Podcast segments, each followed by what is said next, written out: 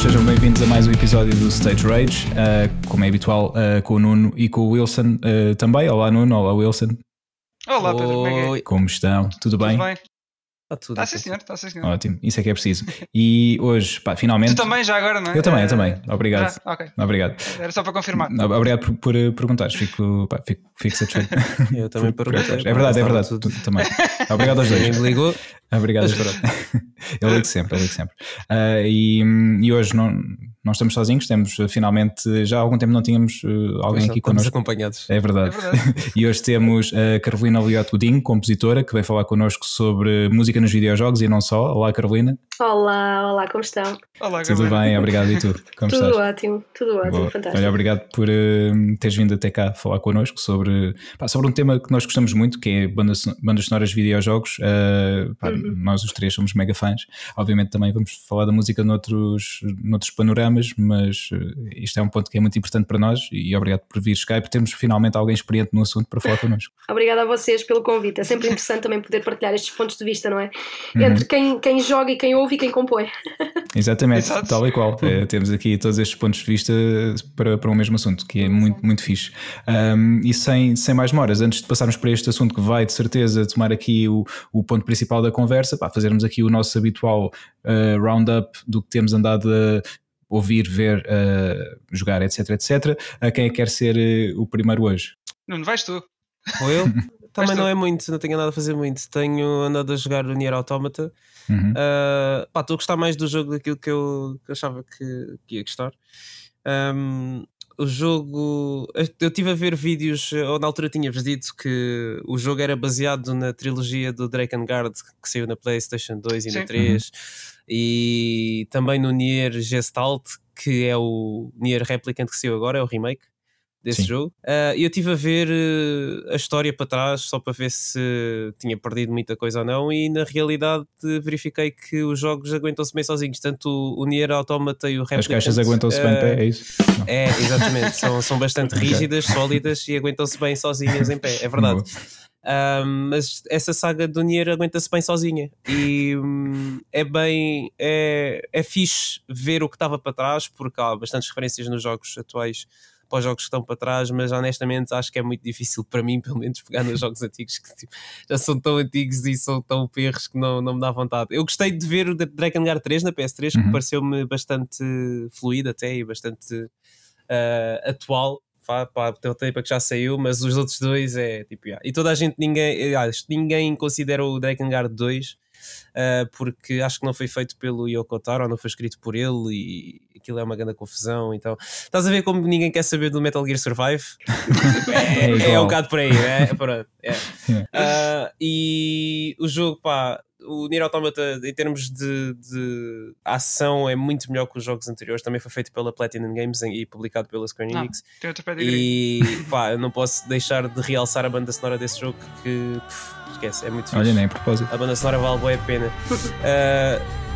Ah, acho que é sempre um dos pontos fortes dos jogos, tanto do Drakengard e do Nier, ah, dos Niers, que a banda sonora é sempre muito fixe. Uhum. O pessoal diz sempre, ah, a banda sonora é muito fixe, a história é bem fixe, mas depois acho que o gameplay dos antigos não é. Pois. Ahm, tirando o Nier, tenho andado a ver eh, mais, com mais afinco outra vez o Clone Wars, Uhum. Star Wars. E eu vou dizer uma coisa, pá, é um bocado de spoiler, mas a série já é antiga, por isso eu não Mas olha, eu saber. só vi, eu estou na terceira temporada. Ah, estás a ver? Tô. Então não vou dizer nada. Ok, Então- obrigado. Não. Então não vou dizer nada. Então, peço desculpa, Não peço desculpa. Pá, Porque eles, quando chegares ao início de. Aliás, ao final da quarta temporada, Hum, início da quinta, tu. Sim, só favor. Porque eles vão fazer. Eles fizeram uma cena que eu não sei se é uma cena fixe, mas eu sei de algumas coisas para a frente que são fixe com o que eles fizeram, Uhum. mas eu não sei se vai valer a pena Ok. o que eles fizeram. Tu estás onde ok? estás aí? Final da quarta e início da Eh, quinta, é isso? Yeah, yeah, estou no episódio acho que 4 ou 5 da primeira da quinta temporada. Hum, ok. Portanto, falta-me a quinta, a sexta e a sétima. A sétima acho que tem menos episódios, tem para aí 10. Pois, acho que sim. E depois ainda há a série do Star Wars Rebels, ainda há o Uhum. Bad Batch que Bad saiu há pouco Batch. tempo. Ah, Tá é a muita sair. coisa para ver. Bad Batch. Sim, está a sair, está a sair, está a sair. Deve acabar eh, para a semana, acho. Uhum. Não sei, não sei quando é que acaba. Eh, mas pronto, é isso que Ok. eu tenho nada a fazer. Cool, boa. Obrigado, Nuno. Ahm, Carolina, queres ir já a seguir? Força, eu vou já a seguir, mas eu vou contrastar um bocadinho convosco, porque vocês estavam a falar que têm jogado bastante e eu, em contrapartida, não tenho jogado nada. Não, Aliás, tenho tido, tenho tido um, um género de uma vida social assim um bocadinho reduzida. Uh, já sabemos que agora com a questão da, Covid também tem sido Sim. muito mais difícil estarmos com, com, com pessoal, com amigos, de fazer coisas diferentes. Uhum. Mas eu também tenho andado pessoalmente bastante atarefada com esta questão do, do, do curso que estou a tirar, do mestrado que estou a tirar. Então, Uhum. o pouco tempo que me sobra, uh, eu tento fugir ao computador, infelizmente, uh, porque já passo muitas horas em frente a ele. Então tem Pois. sido assim um bocadinho complicado. Mas tenho andado atento às notícias e também tenho andado uh, sempre preocupada por saber o que é que anda por aí, o que é que tem sido recomendado pelo pessoal, Uhum. o que é que tem tido a nível de, pronto, de, de bandas sonoras uh, interessado Sempre mais gente. Uh, e pronto, e, e vou pondo na lista com a esperança de poder vir a experimentar. Uhum. Neste momento, aquilo que me tem despertado mais não tem nada a ver propriamente com a questão do, do, do jogo em si, mas com as utilidades que ele pode ter para lá de ser apenas lúdico, não é? Uhum. Uh, eu vi recentemente uma notícia no, no, pronto, no jornal, que todos nós conhecemos de certeza, sobre o Minecraft e as funcionalidades que Ah. ele pode ter para lá de ser apenas um jogo. Sim. Um, e fiquei interessadíssima na, na, na forma como abordaram uh, este, este Minecraft uh, nas escolas uh, Uhum. e na forma como podem levar uma coisa que os miúdos gostam tanto de fazer, não é? Que é jogar, Sim. a ser mais do que isso, a ser muito mais útil para a aprendizagem deles. Então ando assim Sim. bastante, bastante interessada sempre na componente mais uh, pedagógica das coisas. Uhum, boa. Eu também, também acho isso fixe. Eu- Eu nunca, nunca dediquei muito tempo ao Minecraft, experimentei muito vagamente, confesso, mas Sim. eh, acho que Quem olha, para ele, quem olha para ele, se calhar vê-o como uma coisa simplória que ao fim de um tempo aborrece, não é? Os miúdos em Uhum. contrapartida gostam, eu acho impressionante. Sim, Mas, eh, mas a nível de, de- de- Não sei, não é um jogo assim com uma estratégia tão grande, não tem tanta ação, é, Uhum. é mais paradito, diria eu. sim. Eh, que é o meu ponto de vista, um ponto de vista muito pessoal. Eu, eu gosto de Uhum. coisas que sejam mais mexidas.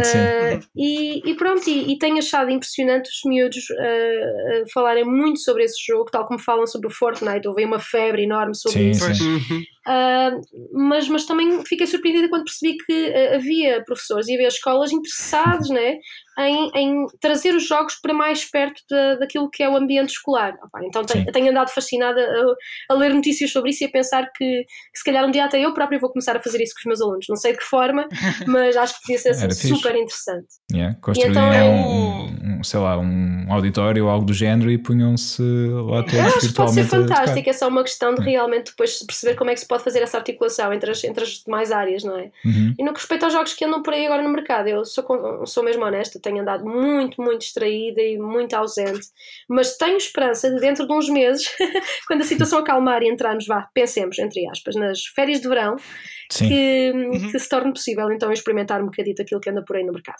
ok, boa. Boa, ainda bem. E hum, para além de, neste caso do- dos videojogos, música, eh, tens, eh, tens andado a consumir, para além da, da parte de trabalho, eh, enquanto, enquanto consumidor, o que é que tens andado assim a acompanhar recentemente? Olha, faço por isso, faço por ir consumindo, como se costuma dizer, muita música. Sim. Acho que é uma parte eh, saudável para toda a gente, não é? No dia a dia. Gosto de ouvir rádio porque gosto de conhecer os novos talentos que andam aí.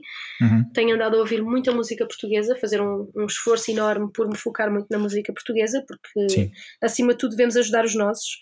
Todas Verdade. aquelas pessoas que têm passado agora na rádio, Beatriz Rosário, têm passado também. eh, Deixa-me ver se eu agora assim de repente fico um bocado Estás como eu, também quando, quando tenho que pensar quando é nos para nomes. pensar nos é- nomes, eu fico muito aflita, mas tenho Tal andado com a Beatriz Rosário na cabeça, que, é, que, que lançou agora uma música recentemente, tenho ouvido a Namor, aquela última que saiu Uhum. também, que é a música Ah, de sim. fusão.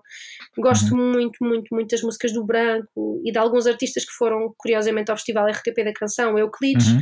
que lançou um EP recentemente. Portanto, procuro ah, não ouvir a mesma coisa todos os dias, procurar sempre ahm, recomendações, listas, às vezes os próprios, as próprias, os próprios sites e as plataformas levam-nos lá. É verdade, Ah, isso é muito fixe, descobrir.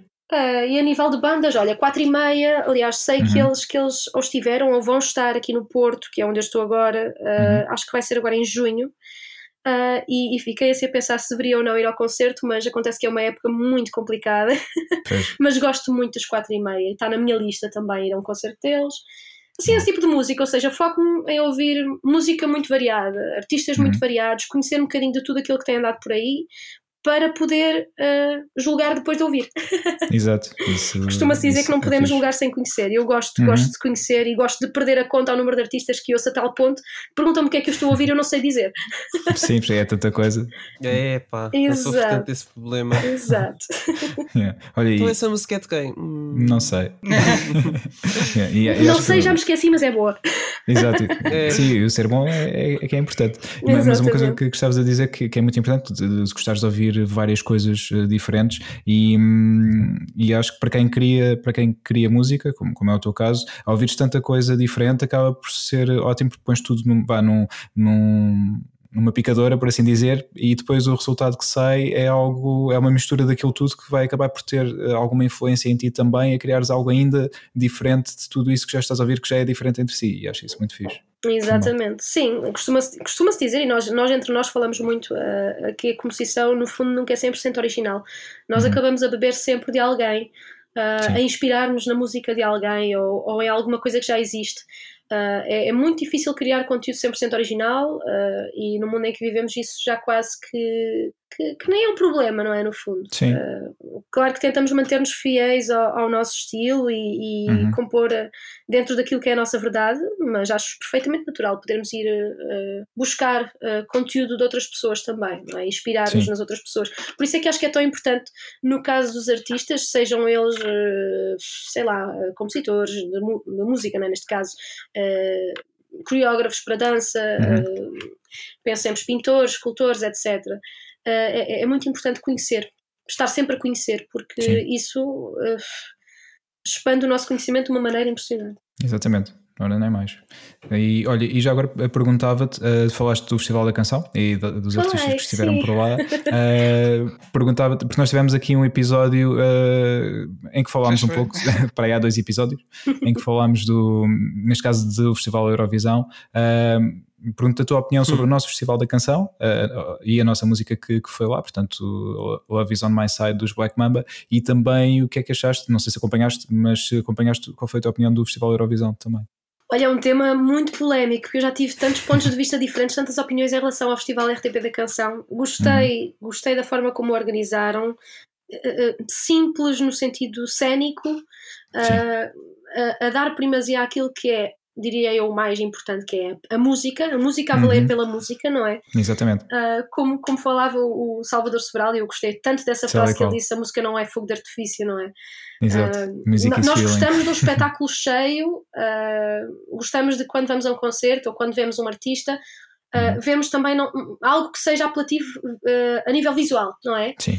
Uh, somos pessoas que precisam de, de, múltiplos estímulos, que a música muitas vezes é uma coisa agradável e gostamos de ouvir música, mas também sentimos falta daquele, daquele impulso visual, não é? Então, uhum. se calhar muitos fãs da, do Festival RTP da Canção estavam à espera de uma coisa mais. Hum, Ai, não gosto de usar esta expressão, mas mais, olha, falaste bem, eu ia dizer artificial, uh, mas, mas explosiva faz sentido, não é? Se calhar as pessoas iam estar à espera de um, de um evento mais uh, explosivo, não é? Mais uhum. uh, detalhista a nível visual e a RTP preferiu algo mais intimista e acho que, uhum.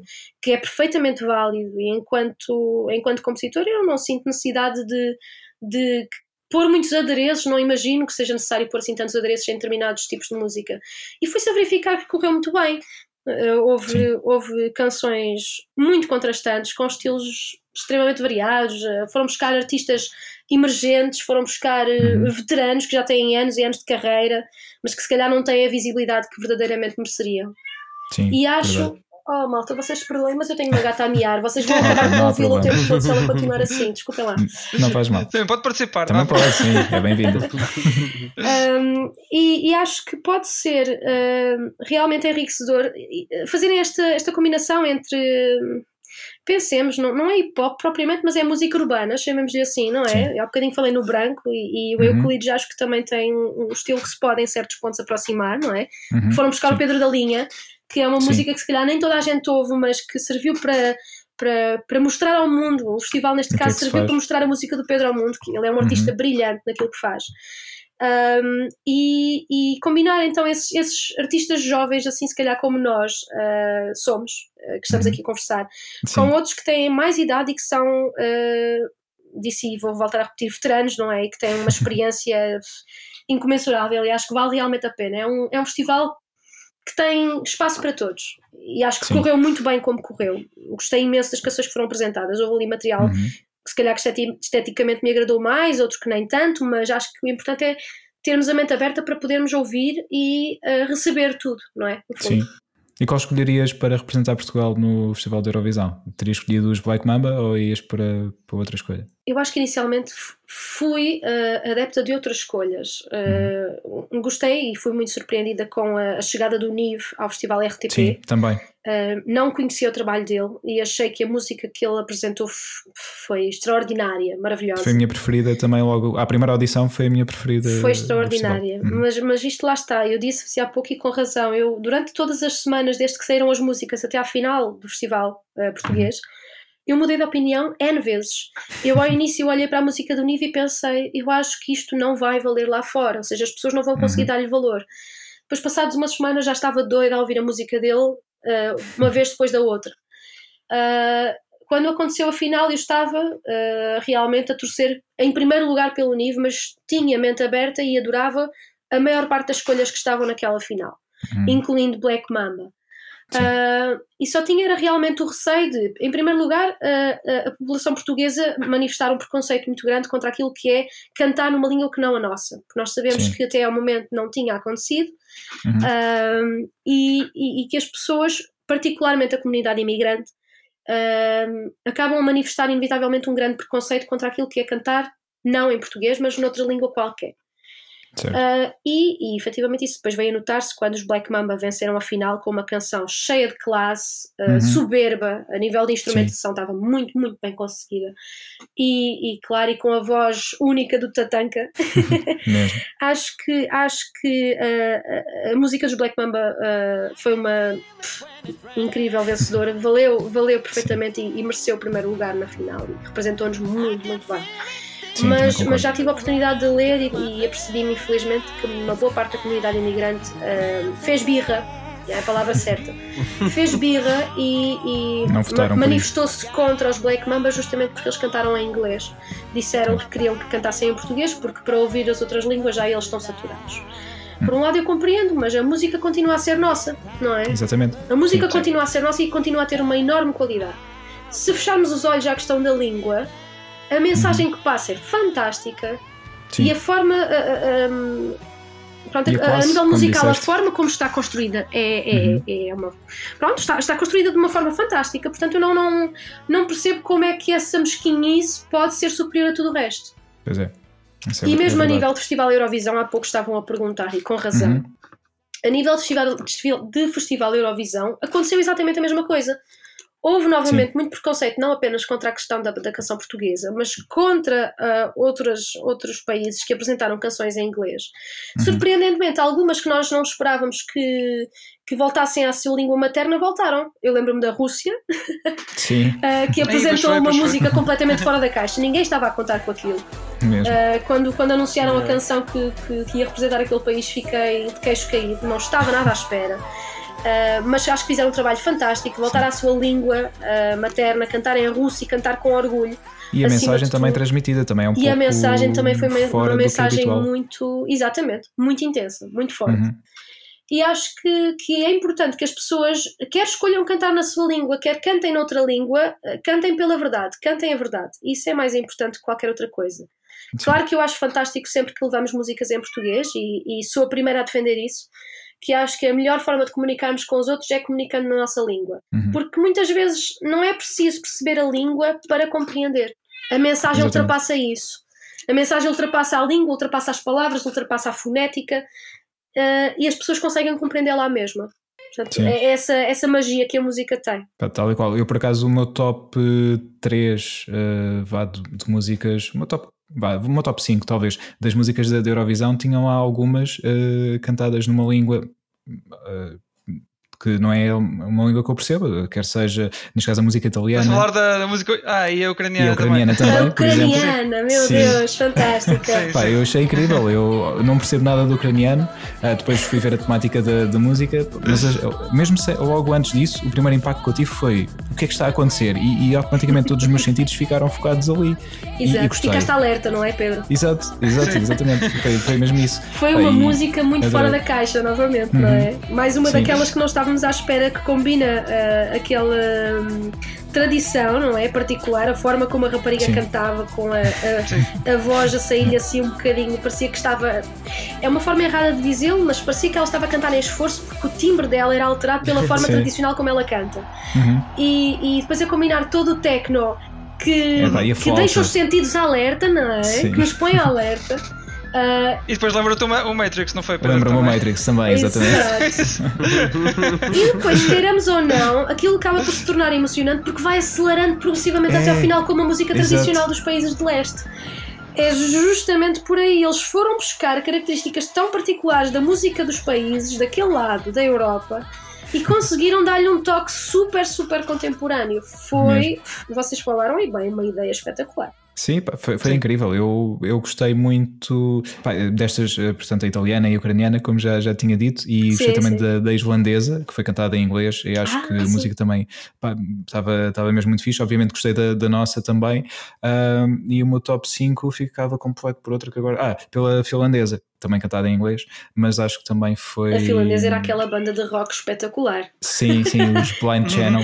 que falava Ah, sobre o dedo do meio. Exatamente, Eu lembro-me que foi tão engraçado ver essa Sim. temática em palco. Eles tinham uma energia Uhum. e a música Sim, fica no ouvido, espetacular. Fica, fica, tal e qual. E eu, eu achei a, a- a música, eh, pronto, tinha a questão do dedo do meio, como tu dizes, mas obviamente como eles ali não, não podiam manifestar-se, porque eu depois vi o vídeo deles no, no festival deles, lá da Sim, Finlândia, e exato. eles eh, de facto eh, levantavam o dedo do meio sem, sem qualquer problema. Mas ali na, na Eurovisão Ali não, não se pode. As, portanto, as pintaram o dedo são vermelho. mais, são mais apertadas. Sim, exatamente. Mas aconteceu, houve um dedo do meio, eh, não sei se te lembras da música da Alemanha, em que tinha uma mão Opa! no palco. Quer dizer, não há muito para lembrar da música da Alemanha, na verdade. Mas eh, em termos cénicos, eles tinham uma pessoa dentro de uma mão a fazer Sim. tipo um V, Sim, mas a certa sim. altura. Eh, o, o dedo indicador baixava e então acabava por ficar um verdadeiro middle finger. eh, Não era intencional, não é? Pois, Eu acho que eles não. nem se aperceberam disso, é verdade. Sim, mas houve uma foto incrível do- dos rapazes da Finlândia que tiraram uma foto com essa mão a fazer o middle finger. Portanto, pá, foi, foi engraçado. Muito bom, muito bom. Sim. Olha, já agora, qual é que gostavas que tivesse ganho de, de todos os concorrentes? Ah, eu estive durante muito tempo a torcer pela França. Achei que a música da França era ah, muito interessante. Sim, E que a, a forma como a, a Bárbara. Bra- Era Bárbara Pravi, julgo. Já vi. Epa, Acho que era Exato, assim. a, Bárbara, a forma como a Bárbara ah, cantava e se expressava, a mim tocou-me muito, muito, muito, Sim. muito. Gostei muito daquela música e também gostei da, da, da Suíça, o John Steers. Uhum. O miúdo cantava em francês, eu de francês percebo o mínimo indispensável, nem para ter uma conversa, mas, mas achei, achei as músicas fantásticas, a forma como cresciam até ao refrão e passavam uma mensagem maravilhosa.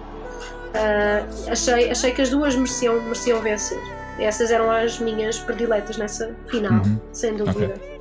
Agora, claro, deixando a portuguesa de parte, porque nós temos sempre o nosso, o nosso Claro. sentimento de, de carinho pela nossa canção, e acho que a nossa canção também seria uma justa vencedora. Sim, Mas a também. verdade é que nos deparámos ali com, com canções, pronto, com muita potência, ah, Uhum. ah, com muita potência na melodia, com muita potência, não digo por terem eletrónica, porque nem sequer tinham, Ah, era a forma como estavam construídas e, e a, ahm, a capacidade de um intérprete, neste caso do cantor ou cantora, estava a falar dos dois exemplos, não é? De passarem a mensagem cá para fora. Uhum.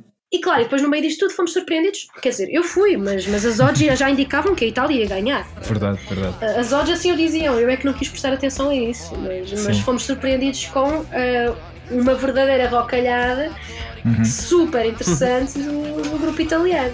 Para Sim. mim foi, ah, por um lado, uma alegria perceber que o rock também tem espaço para vencer, já há muitos Sim. anos que isso não acontecia, É e, e pronto, e, e perceber que ah, se calhar nem sempre ah, as nossas opções vão ser as vencedoras e está tudo bem, Uhum. e também temos de, no fundo de saber ah, abrir os olhos e abrir a mente para tal.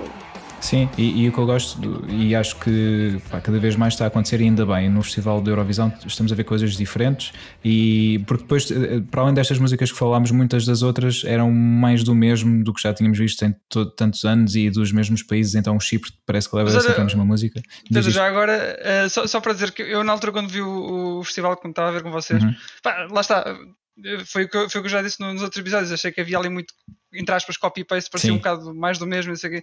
mas é engraçado ver, eh, ouvir as músicas, eh, mas fora eh, das performances, estás a ver, por exemplo, Uhum. meto, meto no YouTube e aquilo começa a dar em random as performances todas. Eh, te- tenho achado de piada a ouvir, a ouvir assim, percebes? Eh, Sim. Estou a gostar de apreciar aquilo de outra maneira. Um, mesmo aquelas que eu achava que eram pá, mais chatas. Sim. Sim, sim. Mas a da, Alemanha não, nem assim, pois não. Não, não, essa nem, nem sim. Essa não, nem é essa não. assim, é A da Alemanha é muito mazinha. Yeah, é, Mas tipo, acaba por ser interessante porque depois lá está. Uma coisa é aquilo que nós vemos em palco, com um espetáculo cénico, para um determinado contexto. Uh, achamos que pode ou não ser melhor do que outras opções. Uh, se calhar, se pusermos a música uh, no YouTube ou no Spotify ou, ou em outra, qual- qualquer outra plataforma, fechamos os olhos ou estamos a trabalhar em casa ou vamos É. numa viagem no carro e se calhar esse tipo de música aí já encaixa e já gostamos e já nos agrada, é. não é?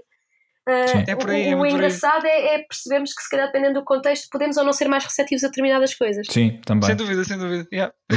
É que é mesmo isso. É, algumas até encaixam bastante bem para trabalhar e eu não, não tinha dado conta para isso. Ou quando estás em casa, lês um é isso, livro, isso. lês um livro ou estás a Sim. fazer alguma coisa que te agrade, sei lá, há quem goste de pintar no dia a dia para relaxar, há quem goste Uhum. de, de ler, há Uhum. quem, sei lá, eu às vezes quando tenho tempo ah, e não estou ah, ou a compor ou a preparar aulas, sento-me ao piano pelo puro prazer de improvisar, sento-me a improvisar ou a tocar a música de alguém. Uhum. Portanto, há há momentos em que nós se calhar estamos a relaxar ou a fazer alguma coisa diferente que nos permite ouvir música. E aí, se calhar, realmente certas opções que nós na altura rejeitámos no, no- na Eurovisão, agora se Uhum. calhar ah, até as recebemos de braços abertos, não é? Sim, também pode acontecer, é É, eu não consigo tirar da cabeça aquela do, do El Diablo. Isto El é, Diablo. incrível, é qualquer coisa. É qualquer coisa, não, não sei, não sei. E a polémica que isso não gerou. Sim, Por sim. ser parecida da Lady Gaga, é isso. E não só, não? ah, porque ah, temática. parece que ah, a, Ah, a ok, temática sim. foi mal interpretada. No fundo, aquilo falava de uma relação tóxica, não é? Uhum. E, hum, e os, hum, os cristãos ortodoxos daquele país uh, fizeram uma grande guerra, andaram a bater o pé pelo facto da música falar sobre o diabo, mas, mas, mas de forma figurativa, não é? A questão Sim, é que sim. não conseguirem separar as águas e perceber que isto é apenas uma. hum, Ai, como falta a palavra. Uma analogia, vá, digamos assim, não é? Sim, Uma, sim, uma sim. analogia para aquilo que é um amor Sim, tóxico, e não é? As isso. pessoas muitas vezes gostam de levar a situação na literal e isso não pode ser Uhum. saber abrir os olhos e interpretar as coisas com sentido figurativo também é muito importante. E, e, e houve aí, e eu fartei- fartei-me de rir a ler as notícias quando percebi que, que realmente isso estava a acontecer, que, que, que havia inclusive guerras por causa da temática de uma música que, que estava clara para toda a gente, menos para aquela comunidade, não é? Eu não tinha ideia, não, tinha, não, não sabia disso. Essa também não tinha visto Engraçado. por acaso, essa, essa É notícia. verdade, é verdade. Mas, mas a Eurovisão gera sempre muitas polémicas que ficam eh, por vezes no- nos bastidores, ou mais para quem procura mais sobre, sobre os assuntos, como por exemplo, depois da vitória da, da Itália, eh, logo a seguir foram acusados de, de estar a consumir eh, drogas no, no Green Room, enquanto estava à espera Exatamente. da votação, e o Exatamente. rapaz disponibilizou-se logo para fazer um teste e Não, porque ele não tinha nada a esconder. Eu acho que foi apenas um Foi. mal-entendido. As, as, hum, acontece que ah, ah, as pessoas, quando, quando querem ser mazinhas, conseguem ser muito bem e, Sim. E realmente aquela imagem é um bocadinho estranha, um bocadinho suspeita, diria. Uhum. Uh, mas deve ter sido apenas uma. um- como se costuma dizer, o fator, o fator estás no sítio certo à hora certa, neste caso é, é exatamente Errado. o oposto. Estás a fazer o movimento errado, no sítio errado, à hora errada. Sim, sim.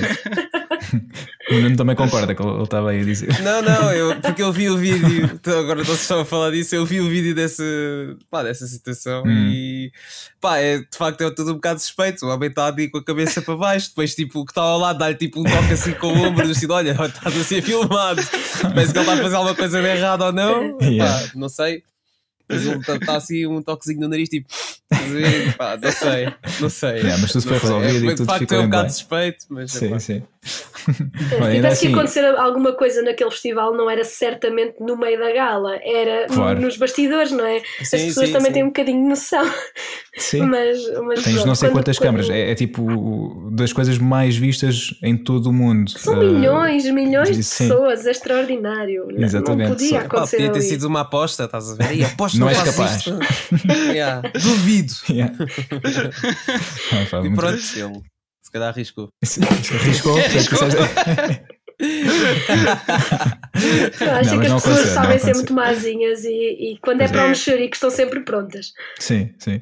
Mas olha, eu, eu gostei, eu fiquei muito contente. Confesso que estava, ah, quando foram os votos do, do júri, pensei, pronto, já não vai dar, mas depois vieram aqueles votos do público incríveis e levaram a Itália lá para cima e fiquei, fiquei muito contente. Já desde, como disseste, o Rock já não ganhava há muito tempo e a única vez que tinha acontecido foi em 2006 com os Vordi e o senhor Eladio Klimek, o nosso, ah, o nosso comentador na altura.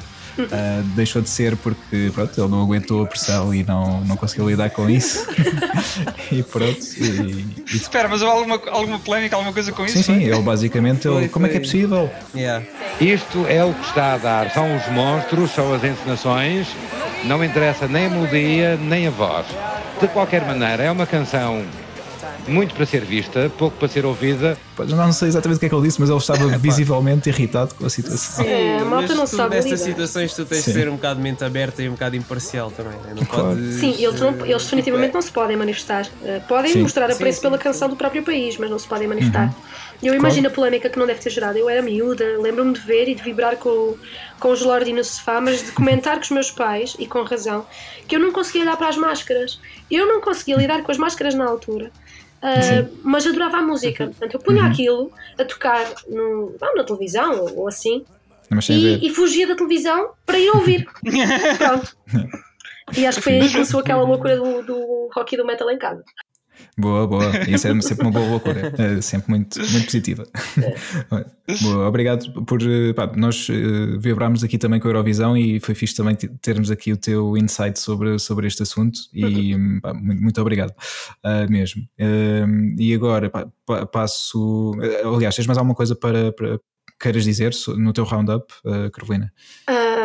Acho, que, acho que já falámos assim sobre bastantes coisas e acho que Sim. agora vamos ver onde é que o resto da conversa nos leva, se calhar. Sim, ok, ok. Boa. Olha, eu faço o meu já, porque vai ser muito rápido. Wilson, desculpa, estou estou a atropelar, mas. o- Então, o meu, o meu acho que é mais rápido que o É? teu. eh, Mas Então vamos ver ao mesmo tempo. Espera, um. Não. Queres dizer primeiro? Não, pode ser, pode ser em primeiro então. Ok. Vou, vou já. Então. Eu acho que eu já tinha jogar aqui- Resident Evil, mais Resident Evil, mais Resident Evil, mais Resident É, Evil. era Podes dizer, dizer. Eu ia dizer Todos que- nós sabemos o que é que tiveste a fazer esta semana, o que vais fazer no próximo mês, o resto do ano. Não, nós não, sabemos. calma, calma. Mas eu ia dizer isso, eu acho que eu tinha dito aqui que eu gostava de Resident Evil, não sei. Algumas vezes. Epá, a sério, Sim. Wilson. É verdade, Pá, é que verdade. nunca ouvi, meu. Não, não. Confere, confere, gosto um bocadinho Estás-me de- a dizer uma. Um bocadinho, um bocadinho Não, é- então só. Gosto Só um bocadinho. E então continua, desculpa. tenho, tenho continuado, tenho continuado no Revelations agora. Epá, Um, sim, mas fora isso, para, para não ser sempre a mesma coisa, uh, vou dizer que vi um- Não! Viste, calma, espera, espera. Viste uma série do Resident Evil? Ainda um não, Não, não não. Ah, não, é só para, a- para a semana, talvez. bolas. Pois é, Para, pois para a é. semana, talvez.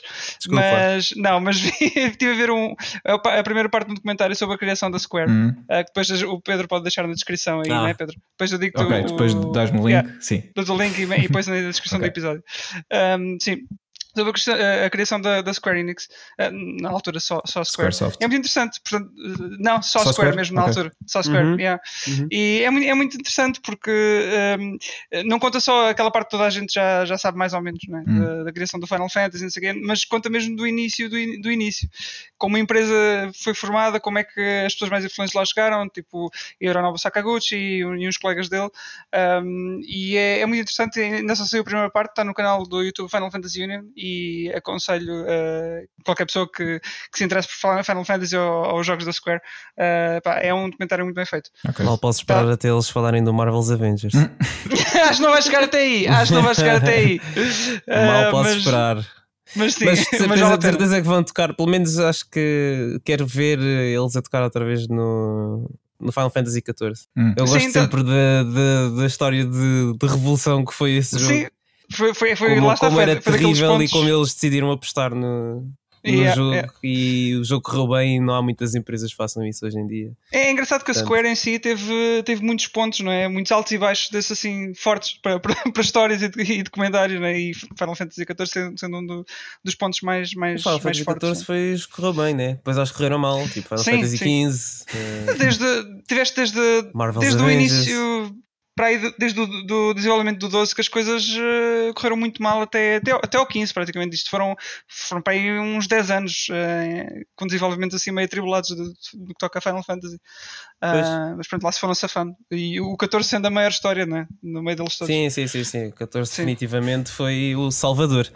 Sim. Esse jogo era, um passou, passou de um prejuízo gigante, um buraco financeiro gigante para, para um lucro estúpido. Uhum. Sim. Mas sim. pronto. Foi muito então, trabalho aí posto no meio. Yeah. Sem dúvida. Fiquem, fiquem atentos às próximas partes do documentário também, uhum. uh, que devem também falar sobre a entrada de, do novo Uematsu uh, para, para a Square. Yeah. Um, portanto, sim, eles vão falar disso tudo. Fiquem, fiquem atentos a este, a este Boa, documentário. Eu vou querer ver também. Obrigado pelo partilho. yeah. sim, senhor. Pronto, eu não tenho mais nada a assinalar a não ser que andas já Resident Evil Revelation. já tinha dito. Uh, para a semana, possivelmente também, não, sei, uhum. não sei se consigo acabar.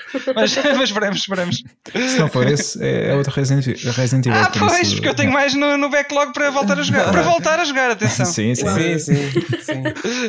ah, então é o teu roundup? Sim, está feito, está okay. feito. Então foi, foi, rápido. O meu também é, é, mais ou menos rápido nesse sentido, que é um, acabei de ver. já Resident Evil também. Não, ah. não, mas tenho o 7. O 7 é, é, o meu próximo jogo. Quando eu voltar, eu agora também tenho jogado muito pouco, como já, já vos tinha dito na semana passada, ou, ou nada, quase, uh, mas o 7 está mesmo no topo da lista, portanto, em breve uhum. é de começar a jogar Resident Evil 7. Um, cá, cá, cá, estarei à espera para ouvir a tua digo, opinião. assim que, que jogar, obviamente partilho logo uhum. contigo. Aliás, se calhar eu mando faço, sei lá, um live stream ou assim só para ti, só para ver. Só para mim, é, né? Ok. uh, Sim, Obrigado. Não, não tenho direito a ver. Não, tam, não, também, ok. Não, não, é só para o Wilson, é só para o é Wilson. É, é, só para ele. Um, depois, uh, eu, então não tenho jogado, uh, mas tenho visto, também não muita coisa, mas acabei de ver um, Modern Family, acabei de ver mesmo uma série, a última temporada. Yeah. O Nuno já tinha há pouco tempo também acabado. E ah, olha, fiquei contente e triste, naturalmente, porque eu gosto yeah. da série e foram alguns anos a acompanhar aquelas personagens e obviamente fica sempre triste saber que não vai haver mais, mas fiquei contente, acho que acho que acabaram bem, não deixaram a série estragar-se, portanto fiquei contente com, com esse aspecto. Um, mas vou ter sempre o Phil Dunphy no, no meu coração, uh, um, lugar muito especial, por isso yeah, vale sempre a pena voltar a, a rever daqui a uns anos, talvez. Uh, depois vi finalmente o iScore, o documentário do Netflix. Ah, visto, sim. Uhum. Então. Pá, gostei muito. Acho que, obviamente, falta ali muita coisa. espero que eles façam uma nova season, uh, mas gostei da forma como o documentário está, está construído. Acho que é muito interessante, tanto para quem gosta de videojogos como para quem não está assim muito por dentro e queira conhecer um pouco mais sobre a indústria. Uh, acho que é, é bom, é, é, é, light e toda a gente gosta, quer os aficionados, quer os uh, newcomers. Acho que toda a gente pode tirar qualquer coisa daquele documentário. Ele é pequenino, são seis episódios, se não me engano, um, yeah. cerca de 40 Foi minutos. Eu gostei também, só acho que lá está. Tinham ali espaço para, para mais ainda. Uhum. Acho que sim. Sim, pá, há sempre espaço para mais. mas pode ser que haja uma, uma nova season em breve. Uh, uhum. Pelo menos eu fiquei com essa ideia do último episódio que uh, dava ali uh, indícios de querer quererem fazer algo mais, uma uhum. continuidade uhum. aos assuntos e espero, espero bem que sim. E depois vi um documentário, estava aqui mesmo a tentar lembrar-me do nome, mas Carolina, vês, não é só tu, não Pronto. consigo lembrar-me. Que bom, que bom que não sou a única, força. não, eu tenho, tenho isto muito, infelizmente, que é, é pá, gostei bem disto, mas não consigo dizer o nome. Pessoal, é, então deves ter gostado muito, não é? Se nem sabes o nome.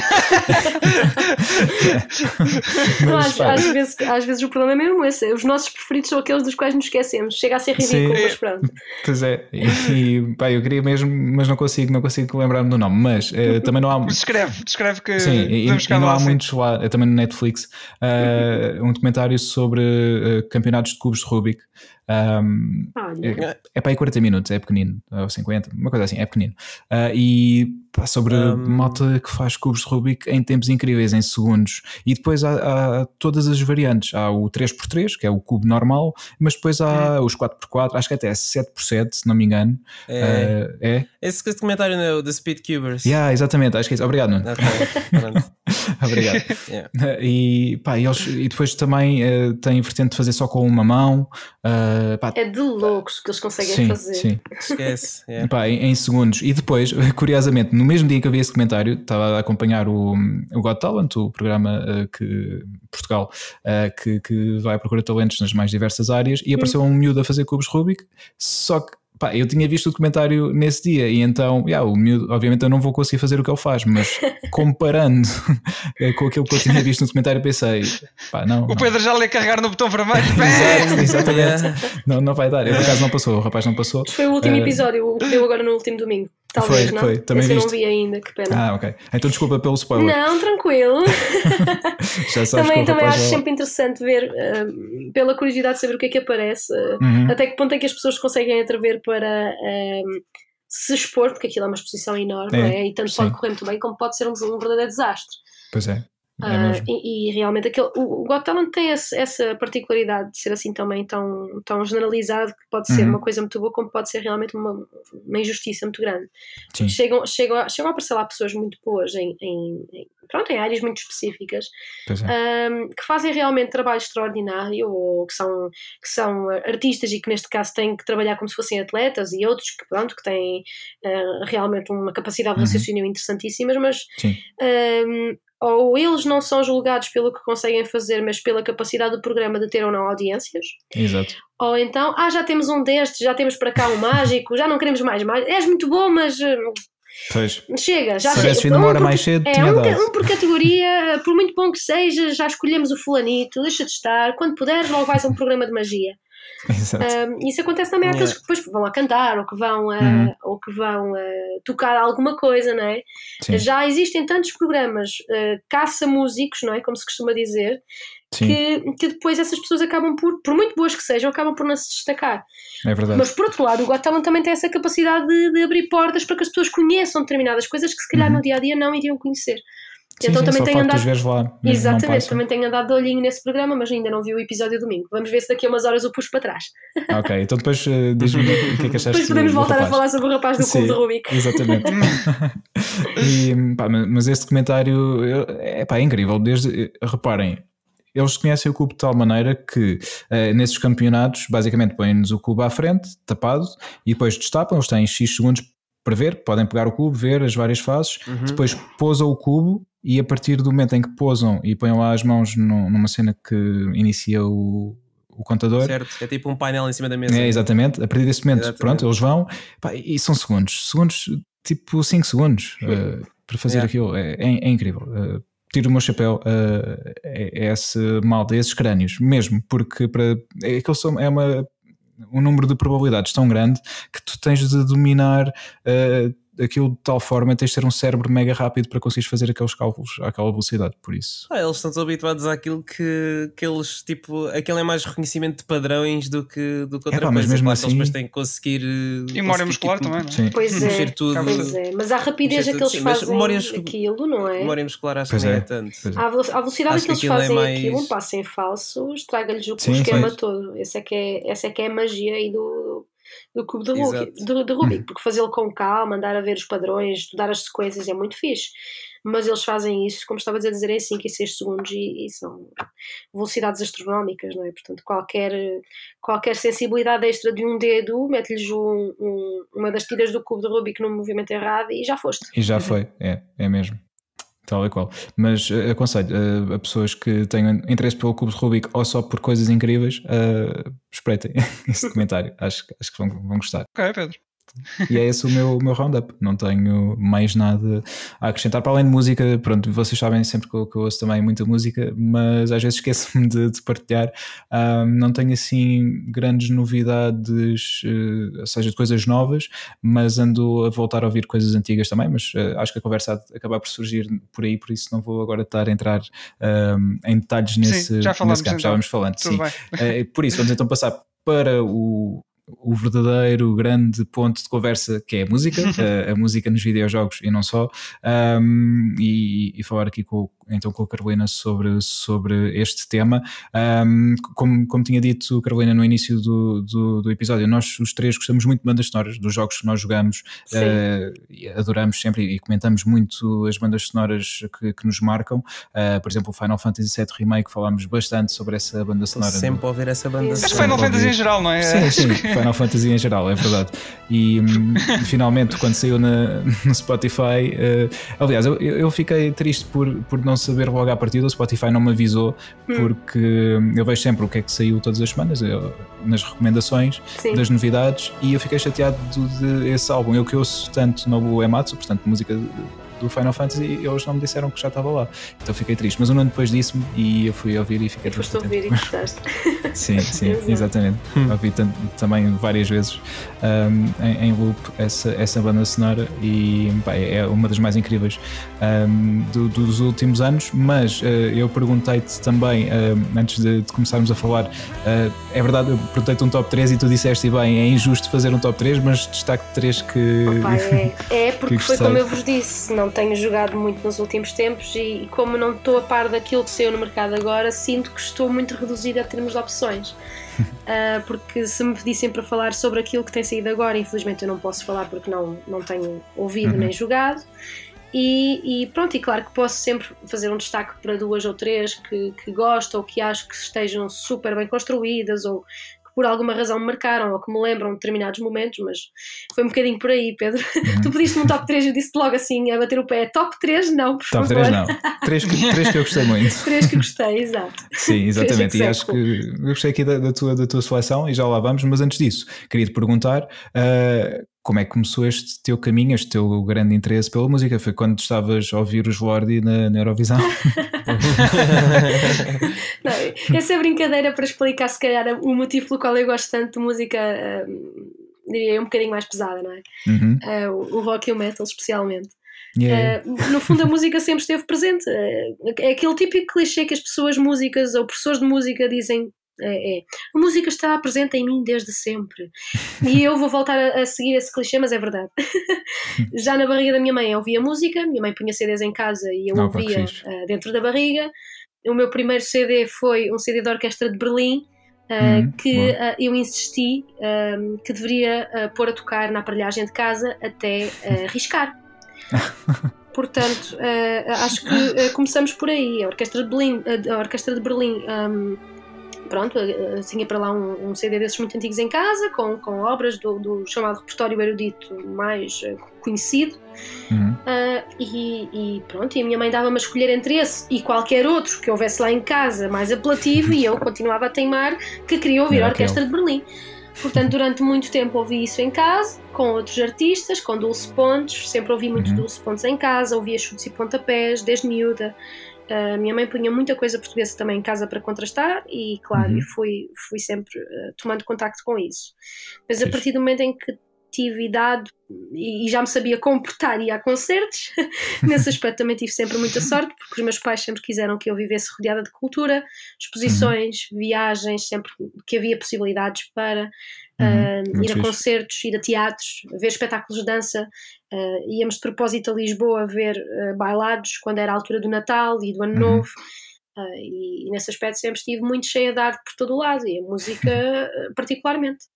Portanto, Sim, vinhas do quando... Porto a Lisboa, na, de propósito. Desculpa, não, não fui clara. Agora estou no Porto, mas eu sou do Algarve. Ah, ok. okay. então a viagem fazia-se para cima. É mais ou menos igual, não é? Sim, ela por ela, a nível de distância, ela por ela, não é? Exatamente.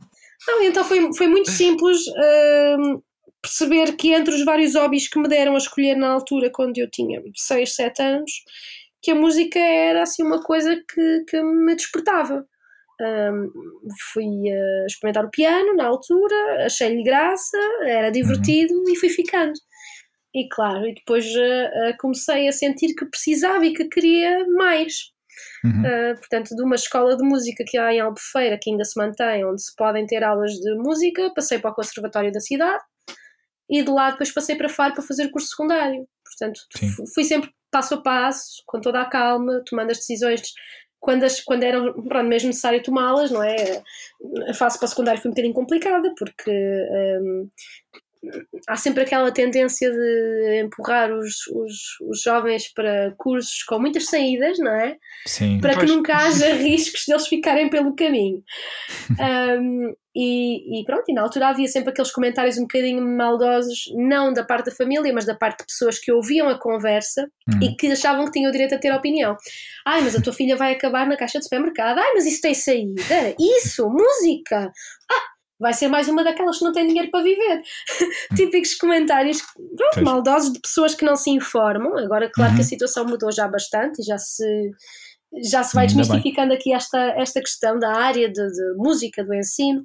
Mas na altura até eu tinha muitas dúvidas porque sentia a pressão de ir para um, uma área mais abrangente, sentia a pressão de mim própria, atenção. Uhum. Uh, e depois ao mesmo tempo tinha aquela fisgada de que não, opá, eu gosto de música, eu quero seguir música, eu não consigo pensar sequer na possibilidade de estar a tirar um curso secundário noutra área, neste caso era ciências porque eu também gostava muito, Uhum. Um, e, e, ter de deixar a música para me dedicar só a outra coisa. Em contrapartida, se calhar se eu abdicar das ciências e estudar só música, eu vou ser feliz.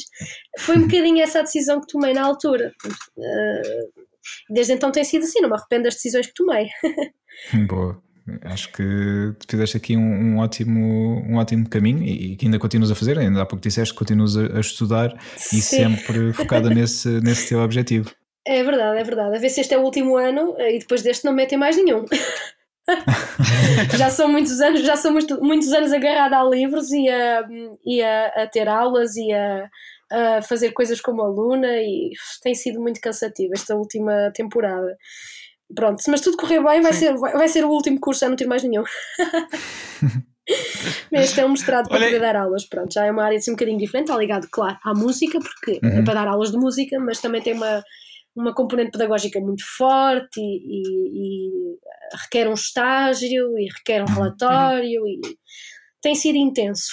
Pois, imagino. E, e, já agora, de, uh, quando é que apareceu o gaming de, na tua vida? Já, uh, é, pronto, a música começou desde muito cedo, mas o gaming também foi mais ou menos pela mesma altura. Como o é que gaming foi? foi mais tarde. Sabes que eu nunca fui miúda de exigir aos meus pais ter PS em casa, okay. nem Nintendo, nem Xbox. Nunca fui miúda de ter essas coisas em casa. Uhum. Não sei porquê, mas. Uh, se calhar não era por não achar interessante, mas era porque achava outras coisas mais estimulantes do que essa. Uhum. uhum. E então, quando eu jogava, geralmente era em festas de aniversários ou na casa de alguém.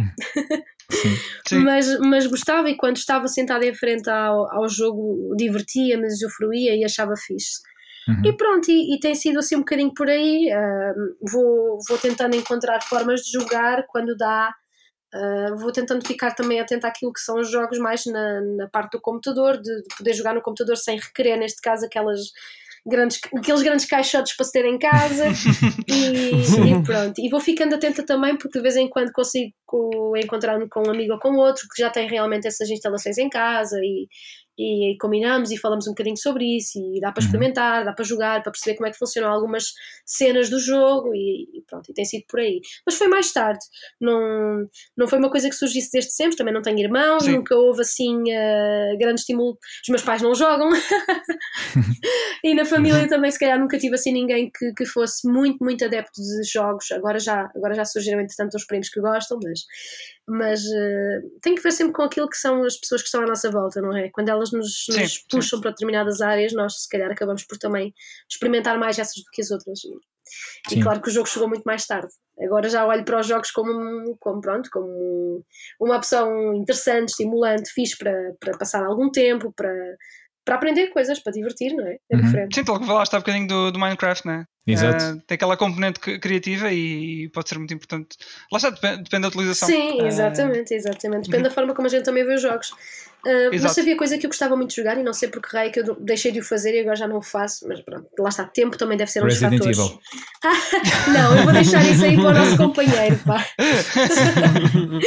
não, na verdade não, na verdade tinha que ver com jogos de, de aventura, tudo o que era jungle life e coisas assim, de vidas de uhum. selva, de corridas de carros. Uhum. Esses sempre foram assim jogos que eu gostei muito mais de jogar, tudo o que era corridas de carros, andar com os caminhões às pasadas, subir com os jipes por tudo que era monte e cenas. Disso eu gostava muito, muito, muito, muito. E, e entretanto, claro, também me fui divertindo a fazer jogos, uh, a jogar jogos relacionados com a exploração da selva, aquelas coisas assim, pronto. Eu não, sou um bocadinho sensível a tiros e a, e a, e a feridas e coisas desse género no que toca à ficção, uhum. mas, mas lembro-me de ter eh, gostado muito de explorar o Uncharted, muito também por causa do, uhum. de, um, de um professor que eu tive num workshop Uh, e, e, pronto, e, e, achei muito fixe essa ideia, pronto, ter para lá assim umas, umas coisas um bocadinho mais intensas, porque eu, eu sou assim florzinha nesta área, uh, fico logo muito afetada, mas, uh, mas gostei, das, gostei da experiência do Uncharted, gostei da experiência. Jogaste o Uncharted 2? Uh, não, vi o 1 Ah, e ok. uh, conheci o 2 quando estivemos a explorar algumas cenas, porque não, não tive a oportunidade de jogar o 2. Mas lá está, É foi preferido. também muito por influência desse professor, porque ele, ele mostrou-me esse jogo e eu percebi, ah, este, este se calhar é um estilo assim mais próximo de mim. E pronto, e, e achei assim piada. Tivemos a explorar a música, É, perguntei pelo as camadas do, do jogo, início. os triggers, neste caso também que eram necessários quando, quando muda a cena, mudar a música também, então eh, foi mais por aí. Mas esse ficou-me na cabeça como sendo um que eu, que eu achei piada, não pus no top 3 porque não achei que fizesse sentido a nível, se calhar, pronto, de, de- do seu todo, né? mas, eh, mas foi um que eu achei piada na altura e ficou-me ficou guardado na cabeça como uma opção que eu, lá está, quando eu comprar material cá para casa, definitivamente se calhar vou adquirir. boa, boa, acho que sim. Mas uh, uh, não estavas a perguntar pelo 2 por causa da cena inicial, é isso? Ah, sim, sim, sim, porque como, como eu estava a dizer que era, a Carolina estava a dizer que era sensível a, a feridas e Ah, coisas do estilo, sim. o 2 começa assim um bocado, um bocado logo a abrir. É, É. dá-te logo um soco no, na cara É, logo no é. início, é verdade. Mas muito fixe. Yeah. E a parte musical também é intensa nessa, nessa cena inicial. Ah, sim, sim, sim. Mas uh, a influência da música nos jogos é sempre.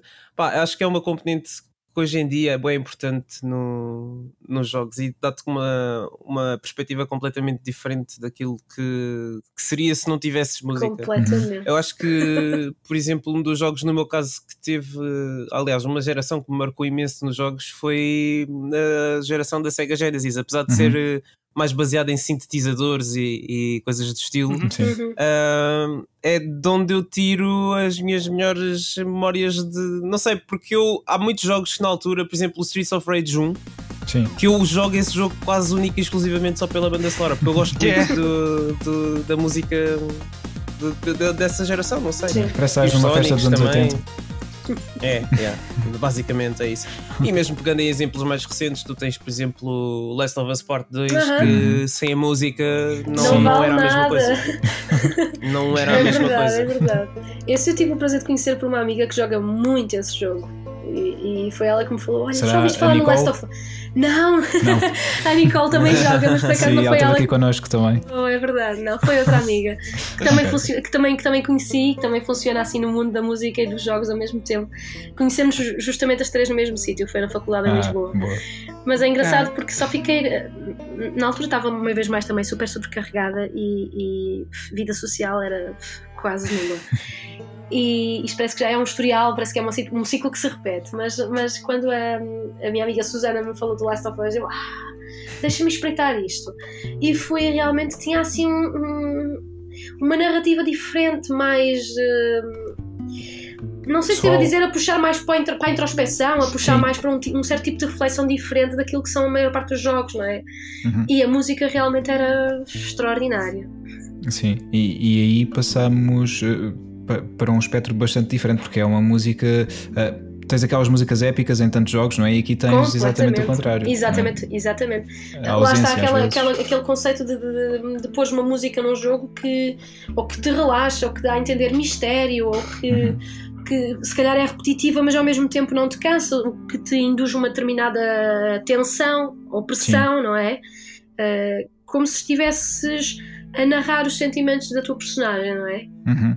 Neste caso, Exatamente. tu estás, estás a, a, numa, termi- numa determinada cena em que o teu personagem está ah, indeciso entre tomar uma determinada decisão. Eu lembro que o The Last of Us tinha, tinha momentos assim intensos nesse aspecto em que Sim. a personagem Zita tinha de tomar assim decisões mais ah, menos fáceis, talvez seja a palavra certa, Uhum. e a música induzia determinada tensão, indu- induzia dúvida, não é? Ah, e se calhar se pusesses outra coisa como pano de fundo, ah, Não ia perspectiva funcionar. do jogo, a perspectiva do jogo ia mudar completamente.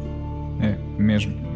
E, e isso é incrível também vermos eh, a forma como a música nos videojogos foi evoluindo. O Nuno falava, eh, e bem, que antigamente era mais ti- sintetizadores, antes disso era mesmo só bips e pouco Uhum, mais.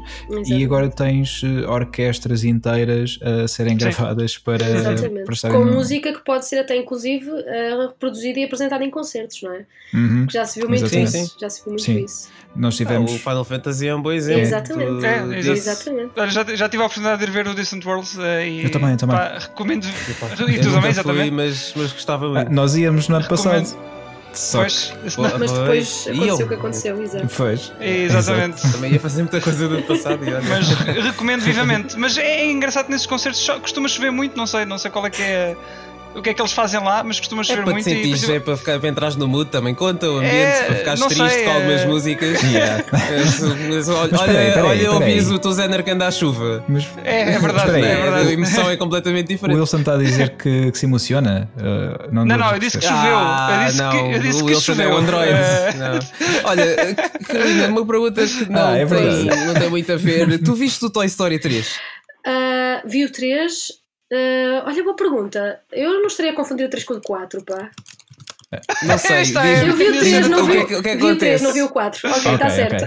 Então, Ok. pronto, uh, atenção, Então- uh, momento de spoiler uh, breve sobre o Toy Story 3. Quem, quem quiser passar à frente uns segundos, dá-lhe. Dá-lhe. vamos, tentar, vamos, tentar, vamos tentar dizer sem spoiler muito, mas lembras-te da parte da incineradora? Hum, E não, e não, não, não, não te veio uma lágrima ao olho? Aí.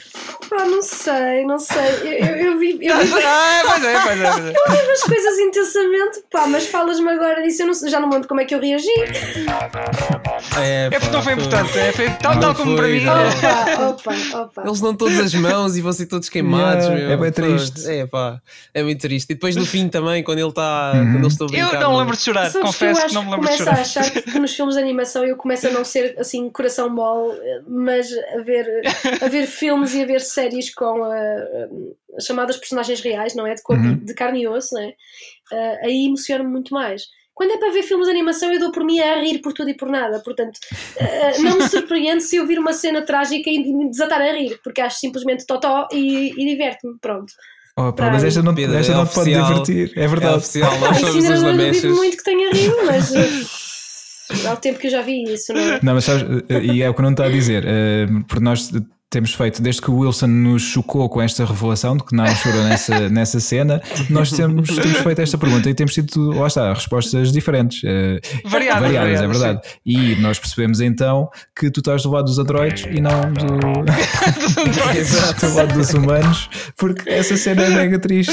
Oh, E- pai, vamos fazer uma coisa, vamos fazer uma coisa. Eu vou pôr na lista para ver este, este verão outra vez, Ok. Sim. para fazer uma- um, lembrete de tudo. Aliás, era, era bem vigir fazer a maratona toda, verdade seja dita. Oh, Fazer as, as famosas maratonas de tudo aquilo que a gente gosta de fazer. Vou pôr na lista e vou, vou ver outra vez e Sim. depois mando-vos uma mensagem a Pronto, dizer o que aconteceu combinado, ao certo. assim então. Ok, combinado, combi- combinado. E, e nessa cena em particular, pá, pronto, foca-te em, em dizeres exatamente aquilo que, que sentiste, porque para nós sabermos se és do nosso lado ou, ou se és time Vocês querem que eu chore, mas é. Não, não, eu não quero, nós não queremos que, queremos que seja totalmente orgânico e que diga exatamente o que sentiste, só para sabermos se, lá está, se és, se és humana ou não, ou se já estás aí controlada pela Skynet. É importante saber isso. Opa, mas é engraçadíssimo, é engraçadíssimo. Ver os bonequitos para lá todos aflitos, uma pata para cá, um rabo para lá. Sim, não Não, pá, desculpa, uma pata para lá, um rabo para lá. Isso é como cada vez que o senhor Batata se desmantela todo. Pá, Sim, eu, eu, sim. não, eu não fico com pena, eu escangalho-me a rir. É impossível, porque, porque é Mas é animação, fun. é, animação. A gente sabe que no fim vai acontecer eh, alguma coisa que vai dar a volta à história e vai correr tudo bem. É aquele, é Sim. aquele tipo de filme que a gente vê pela diversão, mas no fundo já sabes como é que vai acabar, porque são raríssimos os filmes de animação que têm finais super trágicos, tirando um ou outro assim, daqueles da maior Sim. parte dos, dos mais convencionais que a gente vê, Disney, Pixar, etc. Não é? Uhum. é raríssimo teres um final que não seja e viveram felizes para sempre. E no início do Sim, agora up, estava a lembrar. Ah, mas é o Mas início. que É a melhor parte do up, Festa, curiosamente. festa que cena em Eh, particular. Eh, to- todo o início, todo. Eh, Porque precisa de encontrar os tais distintivinhos e fazer as boas ações e o Carlos está sempre a bater-lhe com a porta na cara. Não, É mesmo aí? antes, mesmo antes. Não, não. Ou na mesmo- história do Carlos com a esposa. Exatamente, to- toda ah, essa parte. chorei, chorei, chorei, Ah, chorei. pois é. Sou humana, sou Eu humana. acho que é, é, é a parte melhor do filme, sinceramente. Eu acho que depois o, o, filme perde, perde um bocadinho. E, e essa também. Aliás, o, o tema de amor que mostra aquela vida cotidiana, que vai, que Sim. vai mostrando a evolução do casalinho enquanto eles eram namorados, depois casam, depois têm a casa, depois não sei o quê, ah, até à cena final do, do cadeirão E há sempre sofá, qualquer coisa é? que faz com que eles tenham que partir o- as poupanças. eh, que- Exatamente. Não, é fantástico, é fantástico. É, é, é um filme, por acaso, dos mais, não vou dizer que é dos mais recentes que eu vi, mas já desta última geração, como se costuma Uhum. dizer, da, da animação, que é super fixe. Sim, E que, sim. foge, e que foge àquele conceito de filme encantado com a Uhum. história de amor que tem que ser sempre alguém que salva outra parte Uhum. e foge um bocadinho a esse canon e acho que é um filme de animação espetacular. A nível de Sim. história está muito bem conseguido. A Pixar tem conseguido fazer assim, lá está, estas coisas eh, fora do, do que é habitual e, e acho que, que é fixe e obviamente também tem o reconhecimento que têm por, eh, por conseguirem fazer estas, estas coisas. Exatamente. Um, e dá, dá outras referências às crianças de hoje. Sim, referências sim. que se calhar nós na nossa altura não tínhamos, não é? Porque as, os, os filmes que havia, tudo bem, havia, havia assim aquelas coisas um bocadinho mais engraçadas, havia Rei Leão, havia. Pronto. O Rei Leão também tem uma cena mega. Eu, eu não consigo ver o Rei é Leão hoje em dia. É impressionante esse filme. Na, é impressionante. na parte do Mufasa, não, não consigo. É. é, é sempre, é automático. Mas repara, repara que eram filmes ou mais ligados à, à componente animal, né? e aí tu não tinhas uhum. referências de humanos para te guiares, ou então quando tinhas, eram sempre princesas e príncipes e, e todo um conceito muito romantizado daquilo que era uh, o filme, o amor e todas essas coisas, não é? Sim. Depois lá mais para a frente, Mulan, tudo bem, ok, muda completamente a história, uh, é uh, aquela famosa mensagem de deves lutar pelos teus sonhos, custa o que custar, mas Sim. só agora é que tu começas a ver histórias completamente diferentes, que falam sobre guerreiros e guerreiras e, e a fuga às tradições ou a preservação das tradições, uhum. uh, o ser capaz de sair da caixa e dar um passo é falso para procurar descobrir ou conhecer mais, não é? Uh, breves uh, com as Méridas e com as. Como é que se chamava aquele filme? É Moana, uh, não é? Sim. Com a, a, Guerreira dos Mares. Moana. Sim, uhum. por aí, não é? Mesmo o próprio filme da Princesa e do Sapo aborda uhum. as coisas de uma forma muito mais cómica e mais ligeira. antes parecia. dava uma sensação que as referências que eu tinha não eram as, as melhores. Talvez, não sei se devo dizer isto assim, mas acho que Sim, eu que é, é, o discurso certo. Uhum. Acho que não tínhamos referências tão boas a nível de filmes de animação. Sim, sim. Agora pois claro, meio disto tudo está consensos que estávamos a falar, não é? Rei Leão para mim também é uma coisa muito, muito para pôr em cima do pódio e de lá não sai. Uhum. Ora nem mais, ora nem mais. Uh, e pá, lá está a cena do Mufasa, uh, pronto, igual à incineradora, é sempre, não dá hipótese. Mas essa é muito do canto, sim senhora. Mais do que é. aquela dos bonequinhos que tu estás a falar. Pá, porque eu olho para os bonequinhos e eu tenho vontade de morrer, já te disse. ah, para está do Woody e do Buzz e dos outros também. Mas uh, pá, vou ter que rever é o 4 porque só, só o vi na altura no cinema quando saiu não e gostei nada. muito. não deixes spoiler. não, não vou dar, não vou dar. Ela é muito fixe. É o preferido do Wilson também. Por isso. É, eu, eu gostei do 4. O 4 já, já me disse mais qualquer coisa. É, já, já, já, já. já, já transpiraste os olhos. Não nesse. percebo. Eu não percebo.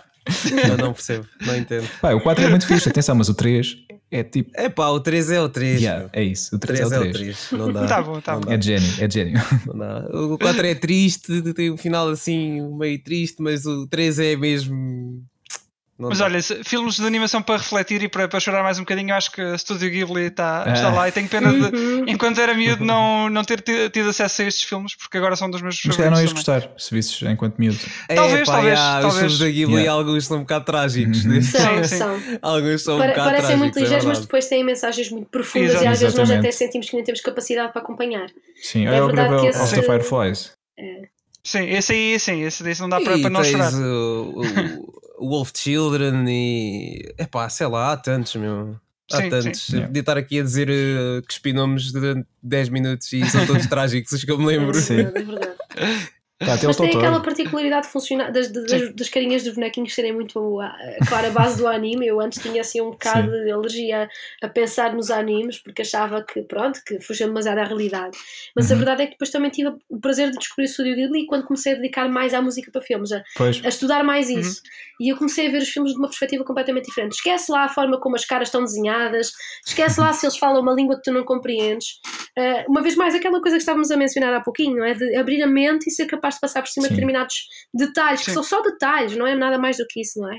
Uhum. E realmente a Studio, Ghibli, a Studio Ghibli tem conseguido fazer trabalhos extraordinários nos últimos pronto, tempos e, e se há coisa que eu gostava de fazer era ver os filmes todos, todos, todos, que ainda não vi. já, já, já estou quase a acabar, já, é. só, já só faltam alguns dois ou três. Você tem um checklist yeah. e tem andado yeah. a tratar disso. Meu são todos muito bons. Especialmente aqueles que, que são compostos pelo Joe Isashi, uhum, que, é, uhum. que é espetacular. É verdade. Olha, e hum, estamos aqui a falar, lá está, também de cinema de animação, tudo isto também muito importante, uh, sempre a banda sonora na, na narrativa, tal como no, nos videojogos, uh, cada vez mais, como já tínhamos vindo a falar, uhum. e a pegar agora aqui uh, nos, nos teus destaques, e a falar aqui num, num deles para já. Um, que pá, eu, eu, confesso que fiquei mesmo.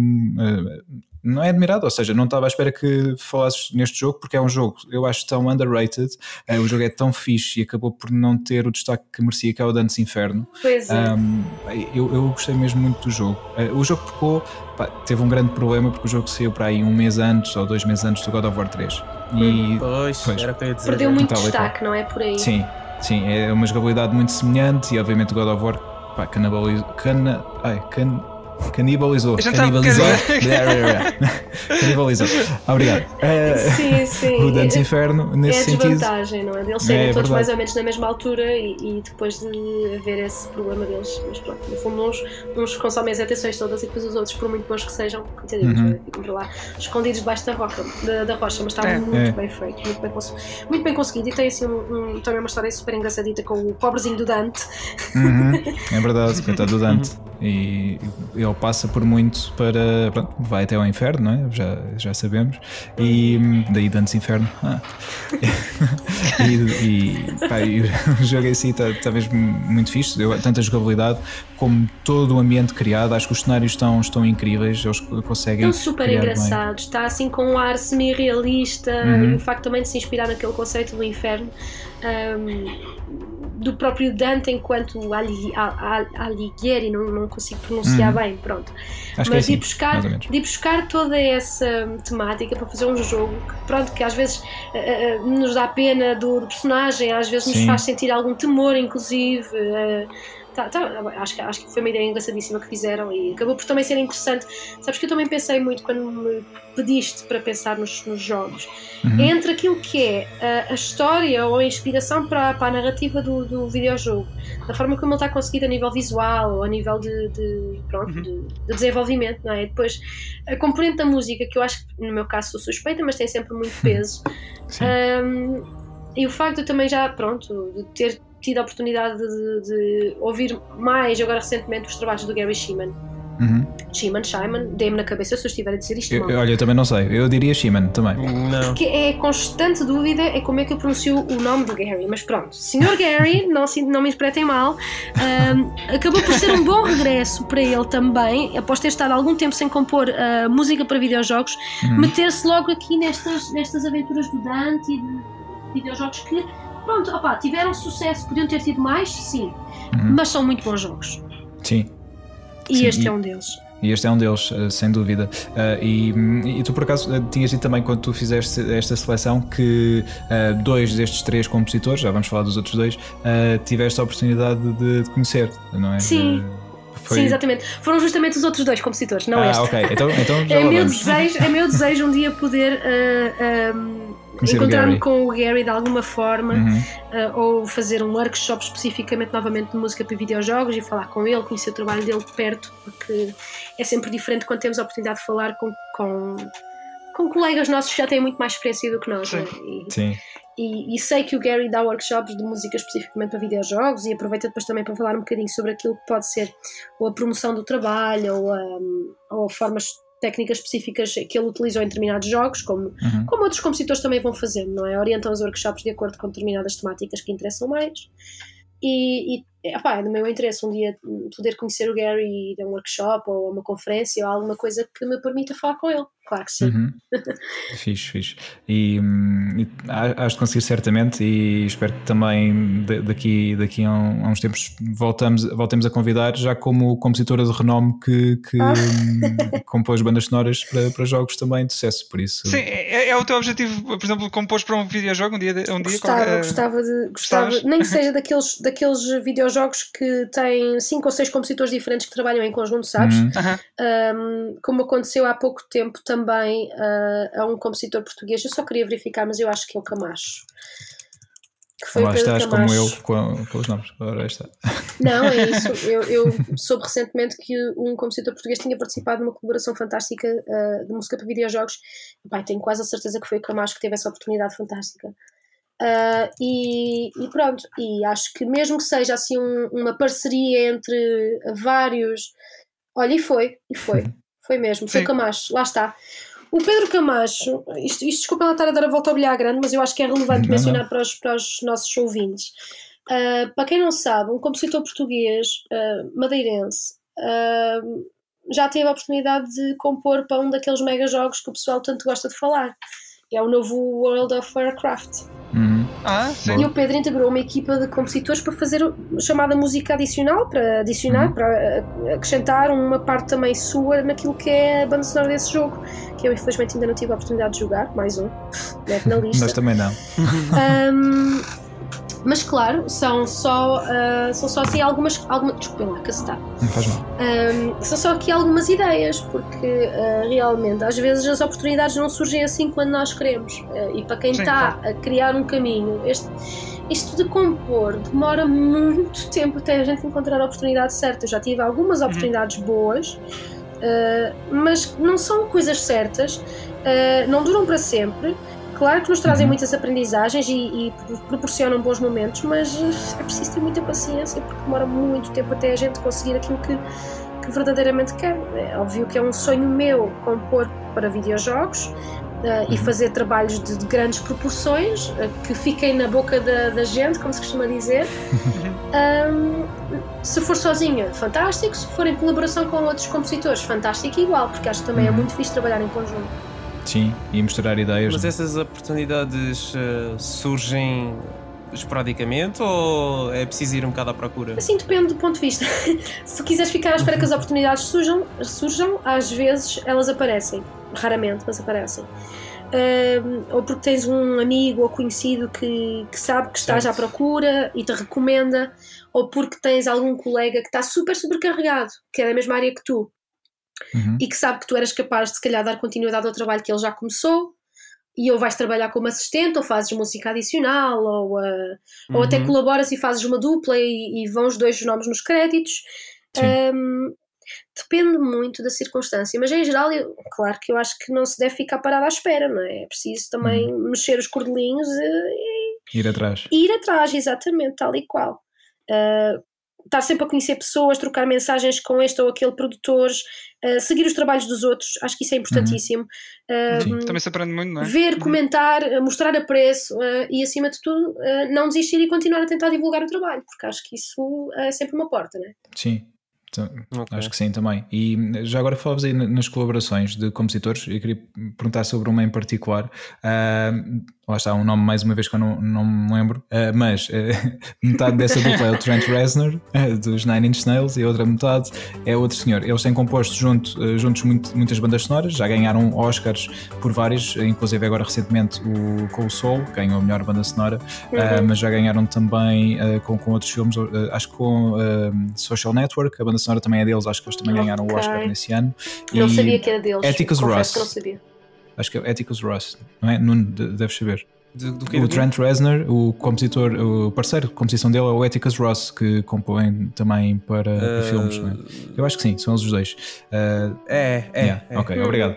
E eles têm, têm feito aqui também, ou seja, Trent Reznor, para quem conhece o trabalho dele, Nine Inch Nails, ah, uma Sim, sim, banda pronto, peso, mas um bocadinho diferente, não é? Eles têm, têm aqui um, ah, uns toques diferentes, ah, não agradam a toda a gente, ah, mas depois, entretanto, começou com esta parceria e a compor, e tens aqui duas pessoas que pensam de maneira diferente, mas que acabam por conciliar os seus pensamentos nestas bandas sonoras que têm, têm marcado bastante e têm tido destaque. Eh, e isso também, também acaba por ser interessante, como falavas na- nas parcerias e no facto de as duas pessoas depois assinam eh, a música, porque. eh, Sim, porque foi a feita é pelos dois. dois, exato. Uhum, E o interessante é sempre encontrar alguém que te compreenda, não é? Uh, Sim. mesmo que tenha ideias diferentes das tuas, que seja flexível o suficiente para depois poder trabalhar contigo, para tu poderes partilhar um bocadinho daquilo que é o teu estilo ou, ou que é a tua experiência e depois encontrares alguém que também, uh, de certa maneira, consiga complementar isso com coisas diferentes.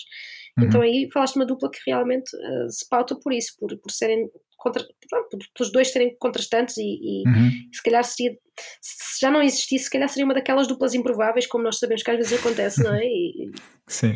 e vale a pena, claro que sim. Sim, sim. Eh, Eu confesso que nos primeiros trabalhos, por exemplo, na rede social, ehm, acabei por. eh, Não achei particularmente marcante, mas nestes mais recentes tenho, tenho gostado mais. O do Sol, gosto muito da banda sonora do Sol e Uhum. acho que justamente ganhou o Oscar de melhor banda sonora. Eh, nestes, nestes últimos Oscars, por isso, parabéns também para eles. Sim, sem dúvida. Olha, uh, continuando aqui na tua, nas tuas escolhas, uh, Carolina, passando agora para Força. o Chris um, Velasco, um, portanto, alguém com quem já, já estiveste, não é? Neste Sim, caso, exatamente. Sim. aqui destacaste o God of War 3, um, o 3 em particular. Uh, O 3 em particular porque uh, gosto muito, muito, muito da música, mais pela música do que pelo desenrolar do, do jogo, mas acho que Uhum. é uma música fantástica mesmo, da forma como está construída, a questão dos coros, a questão da, da- da tensão. uh, eu não gosto de entrar assim, depois em pormenores muito técnicos, mas a tensão Uhum. que a harmonia gera à música, não é? sim, é, é, pá, eu acho impressionante. Forma como Uhum. a música está construída. E acho que complementa E foi ele que compôs os outros o 1 também? e o 2. Ou também? Uhum. Ok, ok. E talvez os da PSP, não tenho a certeza, mas talvez também tenha, tenha sido ele. Ele tem, ele tem historial também, de trabalhar com, com, com os jogos do God of War, tal como também trabalhou com o outro Uncharted e assim. Pronto. Vai, Uhum. vai tentando manter também. Lá está aquela coisa que estávamos a falar há pouco, criar contactos e quando eles gostam do teu trabalho, depois mantêm-se, não é? Exato. A maior parte dos, dos compositores eh, conhecidíssimos eh, para filmes ou para séries ou assim, geralmente começam com uma pequena experiência e depois, como eh, funciona, vão-se mantendo, não Mantém é? a vão-se mantendo com os mesmos É. produtores. São Uhum. quase como se fossem Uhum. eh, compositores resi- residentes de uma produtora que, no fundo, não é uma produtora, é um. É um é um produtor que representa um conjunto de pessoas, mas, mas funciona e vão-se mantendo, não é? Uhum. E, e entre, entre todos os Gods of War, eu gosto, gosto deste, gosto da música deste. Sim, eu, eu, por acaso destes três também é o meu preferido. Há, uma, há um tema que eu gosto bastante que se chama Rage of, of Sparta, que é, pá, acho, é o meu Uhum. tema preferido da, da banda sonora, mas toda a banda sonora gosto, gosto bastante. E, e aqui no God of War 3, para além da banda sonora, que Sim, foi composta pelo Chris Velasco, não, não esteve no jogo, mas esteve muito associada à promoção do jogo. Eles fizeram um EP, um pequeno EP chamado Blood and Metal, eh, que tinha acho que 5 ou 6 bandas de, de metal que foram selecionadas para fazerem temas exclusivos para, Uhum. para este eh, God of War. Eh, lá está, não entra no jogo, não, não podemos ouvir nenhum desses temas no jogo. no mas, jogo não, eh, mas, mas associado ao jogo de alguma maneira, não é? Uhum, exatamente, exatamente. E, pá, e achei, achei que fizeram uma escolha, porque escolheram bandas que eu gosto particularmente. Neste caso temos os Trivium, os Dream Theater, Uhum. os Opeth, os Kill Switch Engage e não me recordo dos outros, mas. Mas era, era para campanhas de tipo anúncios e coisas assim. Sim, eh, associaram Uhum. os artistas ao, ao produto na, na altura e na, na edição especial eh, que, eu- que eu comprei. Tinhas um, um dos códigos era poder sacar este, este EP Ah, também, Sim, eh, sim. portanto os MP3 deste, deste EP. E, É, os Fixe. artistas levavam ao jogo e o jogo levava os artistas. Uma Uhum. boa parceria, sem Sim. dúvida. Exatamente, tal e qual. E, é o que- acaba um bocado por acontecer com aqueles jogos que, que têm música licenciada. Tipo, agora estou-me a lembrar do Tony Hawk, Uhum, eh, que a banda sonora também é muito boa, mas é, pronto, são tudo músicas li- sim, licenciadas. né? sim. E que, e pá, para mim, eu acho que mais que, mais que o jogo ficou a mesma banda sonora, porque, Yeah. por, por conhecer mesmo artistas que, eh, que hoje, hoje em dia. Sim. Hoje em dia, agora, hoje em dia, lá está, eu não, eu não joguei o original, mas joguei o remake e agora conheci as bandas e costumo ouvir. Uhum. Sim, É mas lá está, fez com que tivesses contacto com alguns artistas que não a- yeah. E fui à procura, Uhum. exatamente. Sim. Exatamente. E isso Sem é fixe dúvida. também. Eh, E e até na altura, quando o Guitar Hero estava em altas, também ajudou muita gente a conhecer eh, Ah, sim, artistas. sim. Exato, Eu conheci muito, muita música por aí. Olha, eu vi pela primeira vez aí o Godzilla dos Blue Oyster, Oyster Ah, Cult. sim, sim. É, eu gosto bem dessa música. sim. E, e não só ele, os Blue Oyster Cult têm temas pá, incríveis. O Don't Fear the Reaper, por exemplo, é uma música que, Uhum. pá, que eu adoro. Eh, lá está, e, e se calhar, eu por acaso não, não sei como é que tive contato com eles, acho que não, acho que já os conheci antes do Guitar Hero, mas houve outros artistas que conheci no Guitar Hero também, e Exato. isso pá, é fixe ter formas diferentes de, de apresentar a música. Obviamente, depois o Guitar Hero acabou por eh, de crescer e hoje em dia não existe, infelizmente, mas também já não, se calhar não tinha muito por onde, por onde inovar e Sim, A sim, única sim. coisa que podia utilizar para inovar, inovar era procurar mais eh, músicas diferentes e artistas diferentes, Pois. mas nunca iria sair dentro daquele, daquela bolha que é pronto, que é, que é Uhum. o tipo de jogo que é. Sim, Tal e qual. Eu, por acaso, há, há, pouco tempo liguei e fiquei triste porque os meus dedos já não, já não acompanham como antes. Mas pronto, ficou aqueles tempos de glória em que dava na guitarra de plástico. uma guitarra força. de plástico com quatro botões, pá. Exato, assim exatamente. Mas era engraçado às vezes pegares em, em, em, malta mesmo da guitarra e não se atiravam nada com aquilo, porque estavam habituados às claro, cordas, não é? Claro, claro, uma realidade completamente diferente. Aquilo era, era para nós era um bocadinho demoníaco, não era? O chamado sacrilégio de uma guitarra com quatro botões. Mas a verdade é que fechando os olhos a isso, a gente divertia-se para caramba, mas divertia-se mesmo. Sim, era fun. Tal e qual. Eh, eh, acho que o principal era isso, era, era fun. Eu e, era, e era imaginares que tu eras uma grande estrela de rock e que estavas lá uhum. em cima de um palco a dar um espetáculo daqueles que pronto, que são nos nossos sonhos, a menos que sim, sim. Uh, um dia surja aquela oportunidade maravilhosa que, pronto, que, que, acreditamos sempre que algum dia irá surgir, não é? Mas, sim, é verdade. Mas sempre é bom também podermos sonhar um bocadinho e esse jogo, uh, nesse aspecto, Fazia ajudava isso. um bocadinho, não é?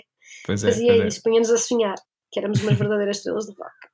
Sim, era mesmo. Pá, tem que ser esses tempos. Mas eh, pronto, depois voltamos lá. Ainda vamos combinar aí umas maratonas de Guitar Hero eh, mais para a frente. Olha, okay. eu, queria te perguntar, Carolina, se tu, um, ehm, falamos aqui do Chris uh, Velasco do God of War 3, se tu tiveste a oportunidade de ouvir um, ehm, alguma música do, do, God of War mais recente, que saiu em 2018, que já é outro compositor, é o Bear McCreary.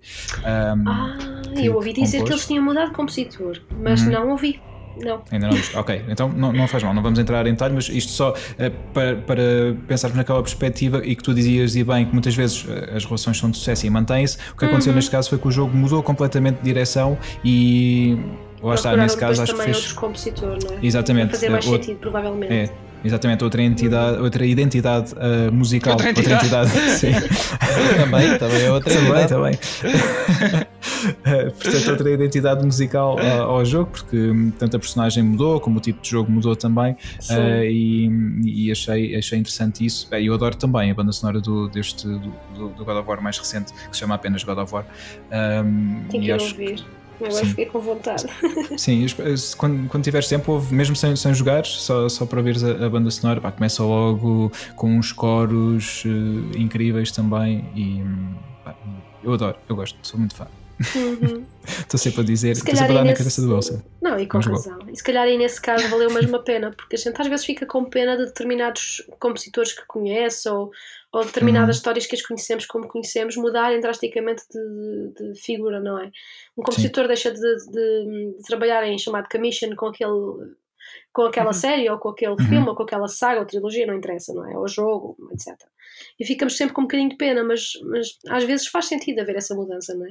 Sim, pois é. Olha, uma que me fez um bocado não sei se confusão, talvez, ah, talvez confusão, uh, eu não, não estava à espera, foi o Hans Zimmer não ter composto a banda sonora do Tenet, não é? Porque uhum, Hans uhum. Zimmer e, e, Christopher Nolan. Uh, sim, eles trabalham muito em conjunto, claro. Exatamente, estão quase em, em casamentos uh, há não sei quantos anos. há anos, exatamente. Há, há sim, muito sim. tempo. E, mas eu depois vi o Hans Zimmer falar sobre isso porque ele não estava com tempo, porque ele, o Hans Zimmer foi convidado para fazer a banda sonora do Dune. ele diz que é mega fã do Dune desde criança, obviamente não, não quis não fazer esse projeto e uhum. ao mesmo tempo o Tenet estava para acontecer e ele disse que não ia conseguir conciliar os dois, então teve que uh, recusar fazer o Tenet. É? Exatamente. Exatamente sim, uh, sim. E quem foi fazer o Tenet, e aqui o Nuno vai-me ajudar, foi o, porque ele consegue dizer o nome do rapaz uh, melhor do que eu, o senhor sueco. O, ah, o Ludwig Göransson. Exato, exatamente. Fez o do Mandalorian também. Ganhou o Oscar com o Black Panther. Yeah. Uh, sim, sim, sim, sim, sim. Uh, ou seja, ele seria, foi uma boa escolha, só que obviamente é uma identidade, não é uma entidade, tem uma identidade musical completamente uh, diferente. Completamente diferente, exatamente. Se e... calhar vocês estavam à espera de alguma coisa mais, uh, não vou dizer épica, no sentido de. mas o, Zimmer tem aquela forma muito particular de construir uh, a música de forma a ser épico, não sendo, não é? Aquele crescimento Sim. particular dele. Uhum. Se calhar vocês também estavam a contar com outra coisa e ao apanharem um compositor sueco que tem outro tipo de bagagem, foi uma surpresa, não é? Mas é. acho que ficou muito bem assim como ficou. Sim, é, depois eu acabei por, eh, por gostar. É assim, acaba por ser o meu, talvez o meu filme menos preferido do Christopher Nolan, mas não tem nada a ver com a música. Uh, é pelo filme Ele, a nível de narrativa, também é muito confuso. Sim. É, confuso é a favor, acho que é Pá, não sei, é ali um esparguete daqueles mesmo, mesmo tramados. Uhum. Está ali tudo entrelaçado. Tem que ver, tem que ver outra vez também, só, só vi uma vez. Eu espero um, um dia que ele e o Nomura se juntem para fazer um jogo. Acho que sim, acho que ia ficar fantástico. Acho que. Espero que não. Eu espero que isso não aconteça. Também espero vai que ser não. Um, uh, um esparguete. Isso, Isso sim, vai sim. ser o verdadeiro Yeah, esparguete. e nem a Dama e o Vagabundo vão conseguir desenrolar.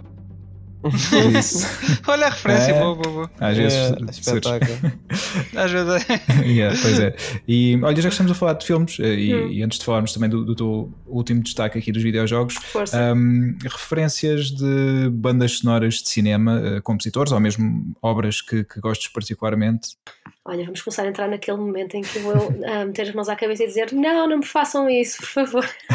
São tantos, não é? Ok, vamos, vamos por partes. Ahm, alguns que me marcaram muito e que se calhar me fizeram sonhar que gostaria de compor bandas sonoras, Uhum. sem dúvida, a música das Crónicas de Nárnia. Esse é o primeiro ponto. Estávamos a falar há pouco sobre aquele conceito assim de filme de animação Uhum. e esse, esse tem uma forte componente de ficção e, e- e eu acho aquilo extraordinário. O Gregson Williams e os trabalhos de- das Crónicas de Nárnia a mim Uhum. marcaram muito, muito no início. O Harry Gregson Williams, by the way, fez a banda sonora do Metal Gear Solid 2. Yeah, E do 3. Ah, Pronto, Yeah, está tudo relacionado. Yeah. Yeah. E depois outros filmes Também que eu fui muito. vendo, é assim, eu sou suspeita, lá está, gosto de 007, Uhum. muito, muito, muito, eh, e acho que, que a forma como constroem a música está fantástica para, para o tipo de filme que é. Tem a ação na dose certa, tem tensão na dose certa, acabam por também pôr instrumentos. eh, mais relacionados com a orquestra e com Uhum. sonoridades muito particulares que eu gosto de ouvir. Não é? Não- Sim. se calhar, se me deres uma banda sonora exclusivamente eletrónica, eu sou capaz de trazer o nariz. Não é que eu não gosto, mas preferia ouvir outras coisas. Sim. E, e a, a- a coisa boa é, é partir por aí, é, é fazer um, um, se calhar um, não digo um trabalho necessariamente orquestral, não é? mas, mas puxar a determinadas sonoridades que eu acho que passem os anos que passarem vão ser sempre válidas e, e- e as melhores escolhas que possas fazer, não é? Uhum. Sim. Ah, depois falaste no Simmer e eu gosto sempre Uhum. de mencionar ah, alguns trabalhos que ele fez. Deixa-me só pensar qual era o nome do filme, porque eu sei a narrativa, relação pai e Então, filha, a ida ao espaço. Ah, qual é o nome o do filme? Socorro. Interstellar. Interstellar. Ah, Obrigada. Armageddon.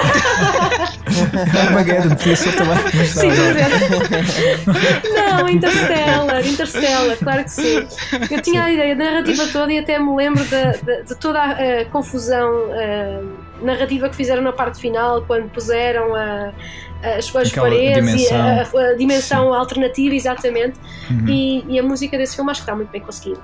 Sim, sim. E- é, é daquelas. Não mais, é para dizer que é um dos incríveis. últimos que me marcou, mas é, é um dos últimos que eu vi, eh, felizmente, em Barcelona, naquele cinema louco que é o, o Fenómeno, que, que tem Uhum. uma capacidade sonora e visual incríveis. É só Ainda aquela melhor, sala então. de cinema, é só aquela sala de cinema de sonho onde tu te podes sentar e, e vibrar dos pés à cabeça. E eu lembro-me de sentir o coração a saltar do peito e de chorar e de Ah, estás a ver? De emoção. saltar, da, de saltar da cadeira como se calhar nunca mais saltei. Eh, Pode Pois. parecer parvo, mas é verdade. Eh, e, e pronto, e Não, já sei que é um bocado clichê, mas, mas foi daqueles filmes sobre o espaço que mais me marcou. E claro, a banda sonora, pois, a banda sonora é daquelas Sim. que tu podes ouvir com ou sem filme que te Uhum. toca à mesma. Sim, sim. Sim, e acho que o e órgão é é, que, é, que é um dos pontos eh, centrais da, da banda sonora. eh, pá, é, é incrível eh, a forma como está integrado em toda a orquestração, não é? Tudo, tudo o que está à volta, mas o, o órgão, eh, não sei como é, como é que se chama, qual é o termo técnico para o órgão de igreja? Se existe. Ah, é, podes chamar-lhe órgão de igreja que está certo É? à mesma. Ok, ok. boa. É que eu digo sempre órgão de igreja, para, não sei se. Não, se chamar-se só órgão também estava tudo bem. Ok, ok. Como tu preferires. É Aqueles de tubos enormes e. Pronto, vocês Exato. sabem.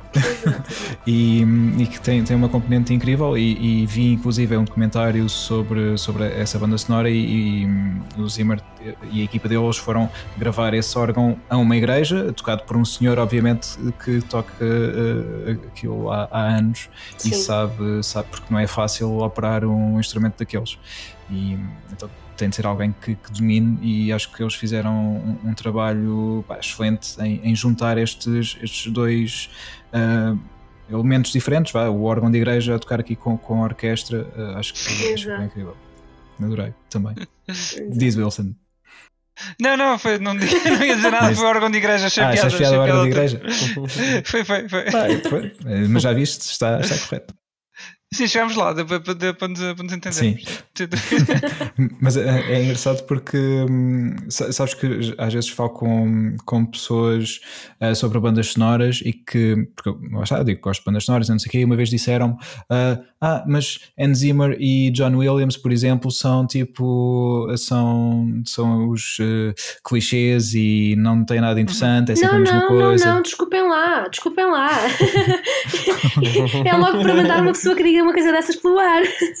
Obrigado. Eles são veteranos, eles são veteranos, têm o estilo deles, não é que não tenham nada a acrescentar, é o estilo deles, é o caminho que eles construíram. Ponto. Uhum. Não, não queiram, por favor, dizer que a banda sonora do ET não é simplesmente maravilhosa, não é? Exatamente. Por favor, isso é um, isso é um atentado, não é? Não pode ser. Sim, ou, ou uh, qualquer Star Wars. Uh, Pronto, mesmo o episódio 9, apesar de não ser um bom filme, mas tem uma excelente banda sonora. Pronto. Exatamente. É, às vezes é, às vezes é por aí, salva-se às vezes a banda sonora e, e agora estou-me a lembrar. Não, não, não, não, não. Através dos Final Desculpa lá, mas okay. não é banda sonora nenhuma que vá salvar a última trilogia da Star Wars. Não, mas. e, ficamos por aqui. Ouves a banda sonora e ficamos por aqui. Esses filmes, ouve a banda e ficamos por aqui. Não há mais conversa. Para mim, só vai até o episódio 6 e as séries e o Mandalorian. E eu não quero saber dessa trilogia para nada. E eu espero que eles não voltem a fazer nenhuma atrocidade Mas dessas. ouve a música sem os filmes, vale a pena. Sim. Epá, Talvez, talvez, Sim, às, vezes é, às vezes é muito por aí. É, eu não consigo pensar na música sem, sem os filmes, portanto. Eu ia dizer, do, ia dizer do Final Fantasy XIII que o jogo é o que sabemos, ah. mas a, a, banda sonora é, é, muito boa e o compositor é muito bom, mas acho que já mau uso. Uh, tanto que, que, ele contribuiu também para a do 7, uhum. do, do remake Epá, agora. Eu, eu acho que eu não gosto muito da, da, da composição dele. Hum porque. E, e, acho que fiquei a gostar menos porque quando comecei a ouvir a banda sonora do Final Fantasy VII, o remake, ele tem lá músicas que são feitas sim, por ele. Nota-se claramente Epá, o estilo. E nota-se, ah, nota-se, é meu. Ele sim. tem tipo um estilo quase que é tipo um estilo militar, estás a ver? Ele gosta uhum. de fazer tipo aqueles fanfares yeah. de, de. Pronto, de. sei lá, de um. de um. Tipo, nem, nem sei que nem consigo tipo bem marcha. encontrar as palavras para explicar isto. Tipo marcha, exatamente. Uhum. Ele gosta bué de, de, fazer esse tipo de, de, de, composição e, e pá, assim começa a dar uma música dele, tipo, nota-se logo, tipo, ah, outra vez. Vou ter que gramar com isto. E, é, e felizmente é, é, facilmente mais de metade da, da banda sonora. Eu, mas ele consegue variar um bocadinho. Estou-me a lembrar agora do World of Final Fantasy, que também foi ele que fez, e é um bocadinho diferente. Também o estilo do jogo é um bocado mais kiddie, entre aspas. E... Sim, sim, sim. Também e ele contém, contém yeah, ele acontece mais aí nesse, nesse, aspecto. Acho ah, mas tu, tu ouves uma música dele e Sim, eu tipo, imediatamente sabes, só estava a pensar, tipo, aí, Final Fantasy 13, Final Fantasy 13, Final Fantasy 13, era só que eu estava a pensar. Sim. Isto não é Final Fantasy 7. Mas pronto, olha, é o que é. Yeah. Os gajos também tiveram que esticar que... o jogo e criar é, uma carrada é de secções novas e, e tiveram que pôr músicas novas e lá chamaram o senhor. Yeah. Nada contra ele, atenção, eu não estou a dizer que ele faz música má, só estou a dizer gostos, que não, não aprecia é tanto, exatamente. Sim, sim. Mas isto, isto para dizer que, pronto, lá está. Uh, acho que a banda sonora, em, em muitos casos, faz, faz quase metade do jogo. E agora estou-me a lembrar de algum exemplo que já demos aqui Sim, uh, do exemplo que já, já falámos aqui muitas vezes, que, que é o Persona 5. Uhum. Que eu acho que sem a música aquele, aquele jogo não tinha o mesmo, o mesmo impacto. Eu acho que, que é fantástico o trabalho que fizeram mas ali. Não é só o Persona 5, as pessoas gostam sei, de falar do Persona 5 eu, só, mas não mas é só o 5. O 3 estilo... também tem uma banda sonora muito boa, o 4, apesar de ser certo. um jogo mais fraco, também tem uma banda sonora muito boa. Mas o estilo do 5 é muito diferente dos outros e acho que a música contribui muito para isso. Acho que é, acho que é, é por aí. Pá, é. Não, é. não, mas sem dúvida, sem dúvida, sem dúvida. É, é, uma, é uma combinação de fatores, é o art style do jogo, é a música, é a história que eles fizeram. Pá, esquece. Sim, Esse jogo está tá, tá lá no topo. Sim, e a banda sonora esqueceu. Ainda o Rivers in the Desert para mim, ainda estou lá eu às vezes no carro a gritar sozinho, meu, no meio do trânsito, a cantar do fundo do meu pulmão cá para fora, Abres meu. Estão todos lá fora, abre a janela e estão todos a ver-me a curtir. E, pá, qualquer dia vão chamar a polícia, assim. Então, ou o INEM para, para me internar. Muito alto. Aquele senhor está maluco. Aquele senhor é um perigo na estrada, assim, não pode ser. Não, pá, muito bom, muito bom. Uh, mas olha, já agora partido convosco, com vocês estou farto de partilhar isto várias vezes, mas uh, vou partilhar também com a Carolina. Uh, hum. Banda sonora, eu, eu gosto de muitas e muito, mas as bandas sonoras que eu guardo, acho que um lugar ainda mais especial, mesmo que seja pouco acima de algumas outras, no coração, são, é a trilogia ai, do Senhor dos Anéis. Aham. Ah, do Howard Shore. Claro. uh, pá, é, adoro, adoro. Uh, em tudo, todos os momentos, e eu consigo estar a ouvir a banda sonora e, tu, uh, e sei exatamente as cenas do filme que estão a acontecer naquele momento, quando aquela música está, está a tocar. E pá, também vi os, os, filmes muitas vezes, naturalmente, e, e, tive a sorte de O Regresso do Rei, portanto, o terceiro filme da trilogia, ter visto na Gulbenkian com a orquestra a tocar a música Uau, live. Foi muito fixe uma experiência incrível. depois vi, uh, dois anos depois, vi o Star Wars, o, um, o Império Contra-Ataca, um, e, e, também, pronto, adorei também esse, essa experiência de ver o filme com, com a orquestra tocar a música live, é mesmo muito bom. Uhum. Recomendo é a toda a gente. completamente diferente. Uhum. Quem dera que houvesse mais eventos desses por cá.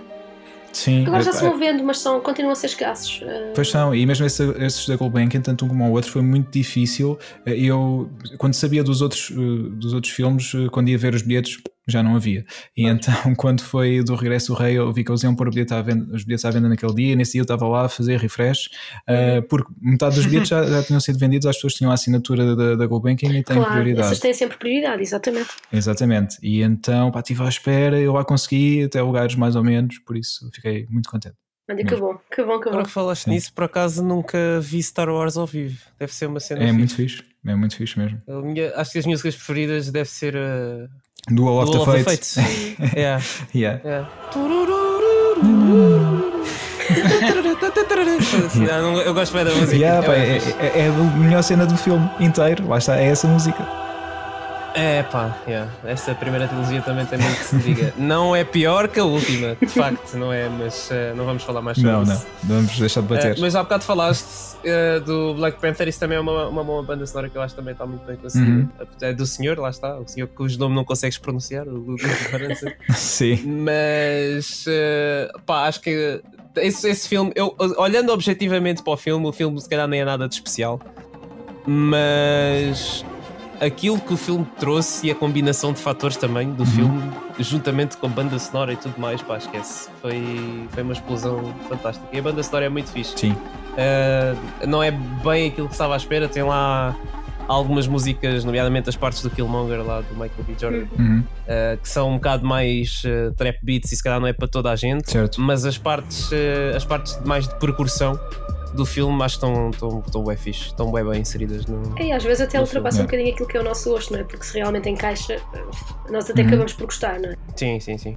Mas pá, gostei muito dessa banda sonora. Sim, eu também. Olha, Carolina, e tinhas falado de mais uma banda sonora que era do Castlevania Lords of Shadow, Exato, exato. Essa eu conheci através do próprio compositor, porque eu tive a oportunidade também uhum. de, de, pronto, de trabalhar um bocadinho com o Oscar, no sentido uhum. em que ele teve a oportunidade também de me ensinar lá no mestrado algumas, algumas coisas relacionadas com aquilo que é uh, música para videojogos. Uh, Fixe.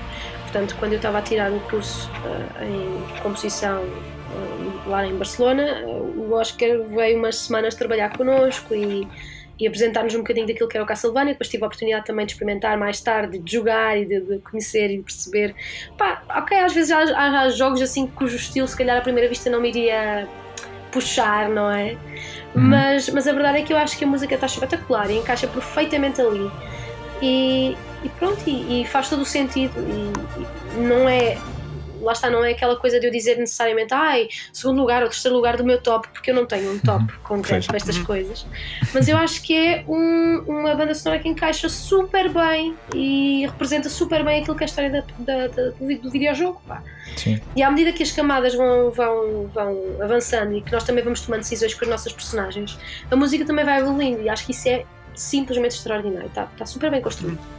Boa. Olha, e já agora tu, desta experiência que tiveste com, com estes compositores, tu percebeste, e se calhar também, obviamente, não, não são sempre as mesmas formas de trabalhar, mas que tipo de acesso é que eles têm uh, ao jogo em si? Se são só uh, ideias, são early Opa, muitas demos? Vezes, muitas vezes eles não recebem o videojogo completo, recebem o videojogo assim com um, digamos assim, num estado cru em que já tem Uhum. algumas funções, já consegues perceber que uh, estás num determinado cenário e a tua personagem pode se movimentar ali.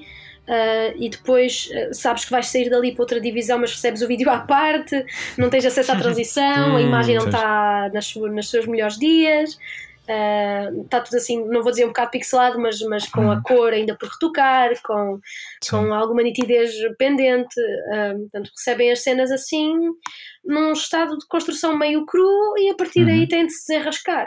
Uh, e recebem as indicações: pronto, de- deste, deste cenário vais para aqui ou vais para ali, tens que ter um, músicas uh, diferentes para cada cenário, sais deste Uhum. sítio e podes manter a mesma base, mas tens de acrescentar mais qualquer coisa, porque o personagem, um, sei lá, imaginemos um. Vou dar uma ideia parva, mas imaginem que o personagem está num, num resto de chão de um prédio e de repente descobre uma cave e vai para o subterrâneo, não é? Ah, e a cave é assim semi-misteriosa e é preciso descer as escadas e entrar numa divisão diferente. Ah, a partir do momento em que ele toma a decisão de descer as escadas e entrar numa nova divisão, se o, o, o produtor do videojogo decidir que tu quer manter a mesma base porque tu continuas no mesmo espaço, só que mudaste de divisão, ahm, podes manter ah, o mesmo tipo de música que estavas a fazer antes de ambiente, não é? Mas adicionar um elemento qualquer novo. Ou seja, não tens de estar sempre a mudar necessidade, necessariamente a, a natureza da música que tens composto, não é? mas pôr apenas um ou outro elementos. Uh, Por Uhum. isso, eu acredito que, que se calhar não é tanto o, o que é que eles recebem visualmente a nível de, de cenas, não é? Porque nunca vai ser a versão final, ou, ou muito raramente, Claro. duvido muito que isso aconteça. Porque as coisas têm que ir funcionando mais ou menos a par, à medida que tu vais Uhum. corrigindo a cor e, Até porque a música e- também pode estar a influenciar o trabalho dos programadores e dos Sim, artistas. em parte. E não é só por isso, é por uma questão muitas vezes de timing. Tu tens, Uhum, tens um calendário apertado e enquanto o compositor te vai criando as músicas para a maior parte das cenas, ah, tu, tu pedes ao pessoal, da, neste caso da, da programação do- do- do- relacionados com a parte da correção da cor e não sei o quê, eles vão ah, melhorando a cor, depois tens outros que vão melhorando a- a- as cenas finais do filme ah, que ainda não estavam muito bem definidas e é preciso construir e programar e, e preparar, etc. Por isso eu tenho quase a certeza na- que será um bocadinho por aí, não é? Todos estão a trabalhar ao mesmo tempo, por isso as cenas que te dão para a mão nunca são cenas 100% acabadas. Pois. Se calhar são mais valiosas as, informações que te dão acerca de, do, de- do ambiente, da cena, da evolução do filme a nível pronto, de palavras, não é? Uhum. Como se fosse um brief, não é? Um, um resumo do, do jogo e tu a partir daí tens que ir começando a construir. Eles pedem-te, sei lá, X opções a partir de uma mesma base e depois um tema que vai ser o tema contrastante, que vai ser, por exemplo, ou dos créditos, ou do menu, ou, ou o, o chamado genérico, pensemos, não sei. Uhum. E, e- e acho que é a partir daí que tu constróis, Pois. Que é o que faz mais sentido, no fundo. Sim, sim. É pronto, são, são indicações iniciais e, e Sim, depois e- há um, se calhar um processo também de tentativa e erro, não é? Também. Sim, sim, e, que, e claro que podem ir surgindo mais informações e mais detalhes à medida que o tempo vai avançando, não é? Se surgirem outras cenas Exato. ou se houver uma melhoria de, de movimentação do personagem que ao início está um bocado desengonçado, ah, ótimo, passam-te a cena nova, tu vês, se quiseres reestruturas alguma coisa, se não, ótimo, é só avançar para a frente. Pá, Muito fixe. Eu, por acaso, eh, o que estavas a falar de manter as mesmas bases, eh, estava-me a lembrar há- há- em vários jogos, agora não consigo dizer um em particular, mas se calhar o Wilson eh, ou o Nuno conseguem. ahm, jogos em que tu estás numa, numa determinada, num determinado cenário e depois vais ou debaixo de água ou, ou uma, cave, uma cave, como estavas a dizer, e a música Uhum. mantém exatamente eh, tudo igual, mas abafa. Ou seja, para dar aquela sensação de que foste para baixo de água ou foste para um sítio mais. Há tantos jogos que fazem isso. Pois, eu sei. Olha, o. Só que não consigo lembrar O. Sonic Generations, por exemplo, é um deles. Uhum. Quando tu o carregas no botão de boost, ele vai correr mais rápido. A música parece que aumenta o treble e faz tipo. mete um fader por cima. Uhum. E a música parece que começa tipo a desfocar. Sim. Quando estás a, a desfocar, Uhum. não é bem desfocar, é a palavra que dou à procura, mas A é ganhar distorcer, exato. exatamente, sim, sim. Exato, exato. Por exemplo, é, e há muitos outros exemplos, sim. Entras debaixo de água ou entras numa caverna, Uhum. ou tanta coisa que Que é acontece. normal, estás a correr à velocidade do som, não é? Claro. Yeah, pois. É, sim, sim. Running around at speed. É a mesma, mesma diferença básica entre um, o exterior de uma casa, o interior de uma casa, ou tu Sim. estás. Eu estava-me a lembrar da questão do Uncharted, porque me lembro perfeitamente de olhar para aquilo. De, de- da questão da, da- da parte do ambiente de selva, não é? Uhum. Mas sempre que aparecia assim alguma coisa de novo, imagina, um género de um, de um pseudo-esconderijo que desse a entender que parece um bocado ruínas ou qualquer coisa, quando há uma aproximação da personagem a um determinado foco, a música muda, mas não muda muito. Ah, a menos que tu mudes drasticamente de cenário, não precisas de estar a mudar a tua base, não é? Aliás, deves mantê-la mais ou menos próxima para não ser um contraste tão grande e o jogador também não se distrair, porque também, claro, há sempre esse fator, né? Não podes Claro. pôr para lá grandes, grandes eh, fogos de artifício e coisas eh, super melódicas e, e- e- Uhum. e maravilhosas, como se fosse a música de um filme, não é? Porque o jogador pode estar a jogar aquilo 5 minutos ou pode estar a jogar aquilo 2 horas. Sim. Se estiveres a jogar 2 horas a mesma Yeah. coisa ao fim de um bocado, tu só queres atirar o comando à parede porque já estás saturado, não é? Mas isso é, é uma coisa engraçada, e já agora ainda bem que tocas nesse, nesse ponto, Uh, porque eu por acaso já me tinha esquecido, mas queria te perguntar isso, porque lá está, as músicas para determinados cenários uh, têm, têm que ter uma forma de loop, porque tu não sabes quanto tempo é que a pessoa vai estar naquela zona Exatamente. e a música tem que continuar, não pode parar e depois uh, voltar ao início, não é? Continua, é Exatamente, a contínuo. Música é logo pensada de raiz, desde o início, Uhum. desde o início, desde o primeiro ponto, tirando aquela que aparece no genérico ah, ou nos créditos, que essas duas são sempre com uma, uma duração determinada. Claro. Tudo o resto, mesmo a música de menu, costuma ser sempre um ambiente muito soft e é uma coisa que passa vezes e vezes sem conta. Portanto, Uhum. ah, ah, depois o- os programas de utilização, Fmods, etc., já estão preparados necessariamente para pôr a música a rodar em loop. Sim. e para estarem Uhum. ligados às, às tais teclas, os, os tais triggers que, que te levam de um, de um pedaço a outro. Portanto, mesmo quando tu mudas de uma camada para outra, a tua música se mudar muito, vai-se fazer notar, não vai ser uma transição natural, tal como Sim. tu entras e sais de um determinado espaço. Uhum. Então tem que estar sempre tudo pensado para ser um, um- uma música independente por si própria e ao mesmo tempo poder vir de trás de uma continuação diferente. Por isso, geralmente, lá, novamente aquela coisa de- de- de- das questões técnicas, usas sempre um- uma mesma tonalidade ou, ou não Uhum. foges demasiado a essa sonoridade que tu já criaste de trás, não foges demasiado aos instrumentos que já tinhas, a menos que haja um momento surpreendente e aí vale a pena Sim. mudar, não é? Pois, que é para criar exatamente esse impacto. Para, É esse impacto, exatamente. E perceptível. qual. Yeah, pá, muito fixe. Ai, olha, eu estou estou a adorar uh, tudo o que estamos a aprender contigo. Acho que está a ser uh, pá, incrível. uh, mesmo, Uh, não sei se aqui sobre algo mais específico sobre bandas sonoras, o Wilson ou o Nuno têm algo mais que, que queiram perguntar. Não, olha, Hum, não. acho que estamos esclarecidíssimos. Sim, eu, Sim. eu acho que temos sempre Temos- assunto para daqui a um tempo voltarmos Sim, a sim, falar novamente, ou até sobre Exatamente. novas, novas bandas sonoras que tenham aparecido e que faça sentido também, também falarmos depois, uh, depois Sim, de, e os, os novos jogos também- que estão no mercado. Aqueles Sim, que eu ainda exatamente. não vi. É, qu- quando, quando acabares o teu curso e, e tiveres também mais, mais tempo para. Opa, tenho de ter, porque já estou, já estou a sentir falta de ter tempo.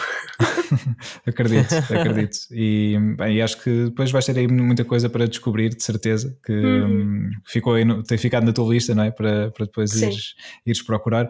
Um, e, e agora, já em jeito também de terminarmos, uh, queria-te uh, perguntar, uh, aqui já fugindo desta parte, mas falando um pouco mais de música no geral, um, de que forma é que, é que tu gostas mais de ouvir música? Tu falavas do, do CD que ouviste até riscar quando eras miúda. Uh, qual é a, tua, hum, o teu formato uh, preferido para ouvir música hoje em dia? Não é o melhor formato do mundo, nem o mais resistente, nem o que tem maior durabilidade, mas é sem dúvida o CD. Uhum, ok. Ah. Eu, eu sou, eu sou muito, não, eu desse. sou muito de formatos físicos. Já para livros é a mesma coisa. Dão- Dão-me um Uhum. Kindle para a mão Sim. e eu fico doida. Uh, ler num iPad não tem cheiro, não tem textura, uh, tem muito menos Sim. emoção. Então, uh, ouvir um CD para mim tem muito impacto, porque eu agarro no CD, eu cheiro o CD, por muito que eu saiba que ele não tem cheiro. Mas eu cheiro o CD. Olha, havia um FIFA que cheirava a relva há, um- há uns É. anos. Eu, eu, eu passo o dedo, eu passo o dedo nas bordas do CD para senti-lo na minha mão, meto-o na caixinha e ouço aquele tica tica tica tica da aparelhagem enquanto, enquanto funciona e não funciona. Isso para mim é, é parte de um ritual. Uhum, sim. Um, agora, recentemente voltou a, a saga dos vinis e os vinis são muito mais resistentes nesse aspecto e, e Uhum. duram muito mais tempo. E claro que é muito bom ter uma máquina de vinis em casa, mas eu não tenho, portanto, só ouço vinis quando vou à casa dos meus pais. e vale a pena, e vale a pena. Acho que são dois formatos muito fixes. Os CDs não Sim. duram nada, a caixa cai ao chão, adeus CD. Uh, os vinis também, mas caramba, uh, quando, quando pões os, os vinis na. Ai meu Deus, que eu estou com umas grandes brancas nos giradiscos, obrigada. Isto está muito complicado. quando, pões o, quando pões o vinil nos giradiscos, uh, Uhum. lá está também tens toda aquela sensação de ritual uh, Sim. e, e pronto, e o vinil dura bastante tempo se formos cuidadosos. É Podes verdade. pô-lo a tocar várias vezes que ele, ele vai durando, vai durando, vai durando. Uhum, sim. Plataformas digitais chegaram e roubaram um bocadinho o espaço desses formatos físicos, mas eu acredito que os, os verdadeiros fãs desses, desses formatos vão continuar a, a comprar. Sim. e há espaço para todos. O Pedro é um verdadeiro fã. É, é verdade, é verdade. Sim. Do, do vinil, do vinil. Sim, epá, e do Sim, CD exato. também, porque epá, Também. sabes que eu tenho andado, e, e por acaso não, não tenho comentado isto convosco, uh, tenho andado um pouco. uh, não sei, para a frente e para trás, e às vezes batalho comigo próprio Para a esquerda e para a esquerda e direita. sem fazer as neiras, como a música do Hugo. Yeah. lembras? era isso, estavas a- a ir aí, boa.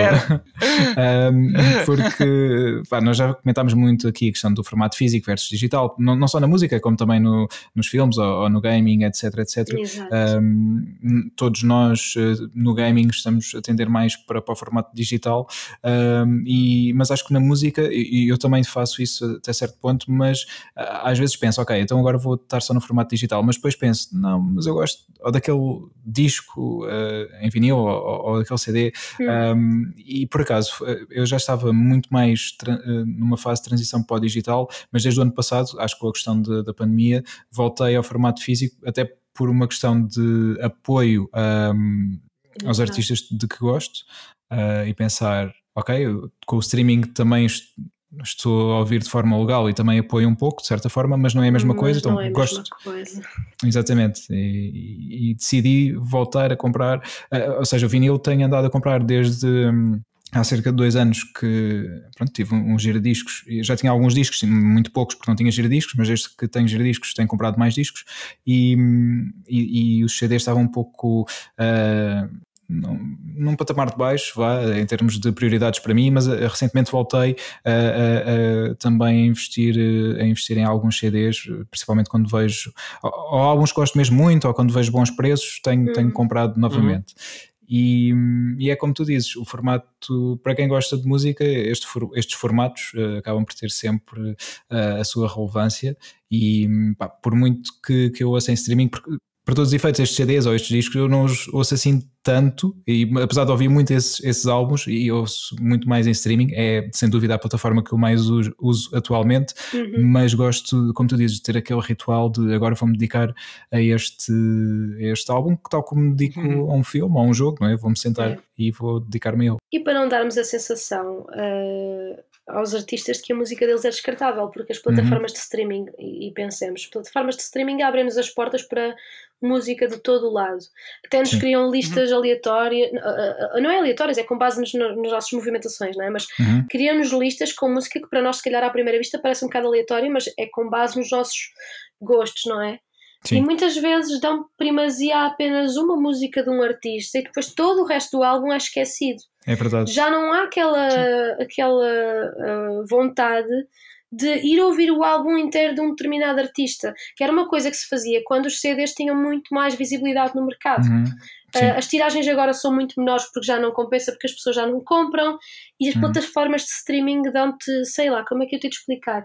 Um, 0.00003 cêntimos por audição. Pois, Tu tens, pois. que, tens que ter Uhum. milhões de ouvintes co- Uhum. por mês para conseguires ganhar alguma coisa.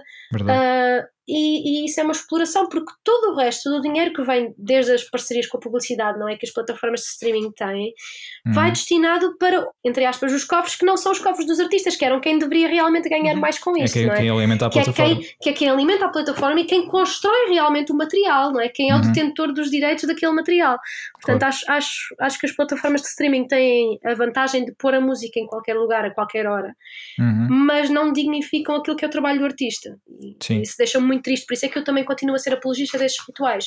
Claro Sim, que sim. para estes rituais de comprar CDs ou comprar vinis, ou mesmo no caso dos videojogos, seria comprar o DVD, o, o formato do CD, Blu-ray, etc., para ter, para ter Uhum. cá em casa, né?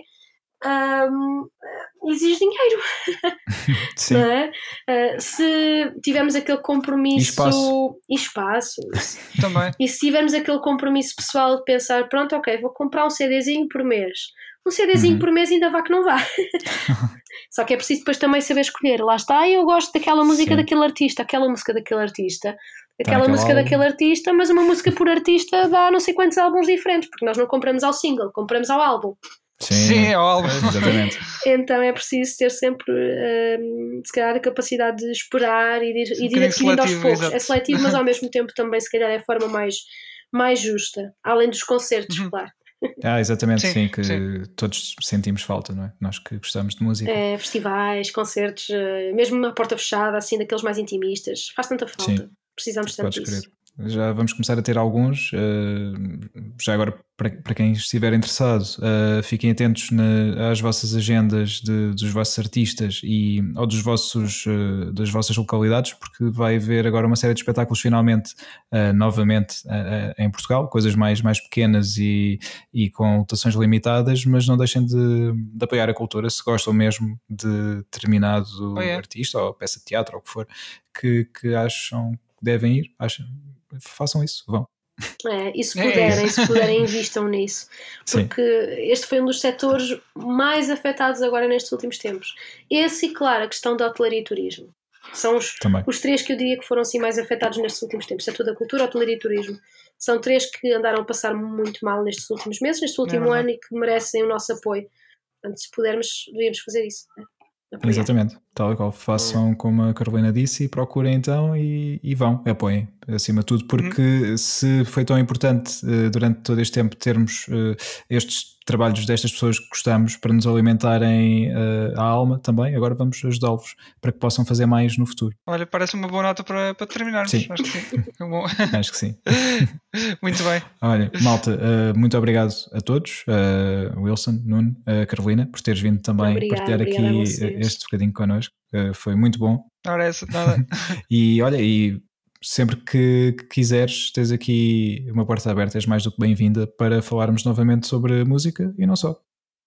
Sim, e falarmos sobre as nossas novas escolhas, não é? À medida que Sim. elas forem saindo, que nos vão interessar. Acho que é sempre bom partilhar um bocadinho aquilo que, que, que surge e que nos interessa, não é? Uhum, exatamente. Pode ser que entretanto aí o nosso, o nosso colega uh, veja e ouça mais qualquer coisa para além do Resident Evil.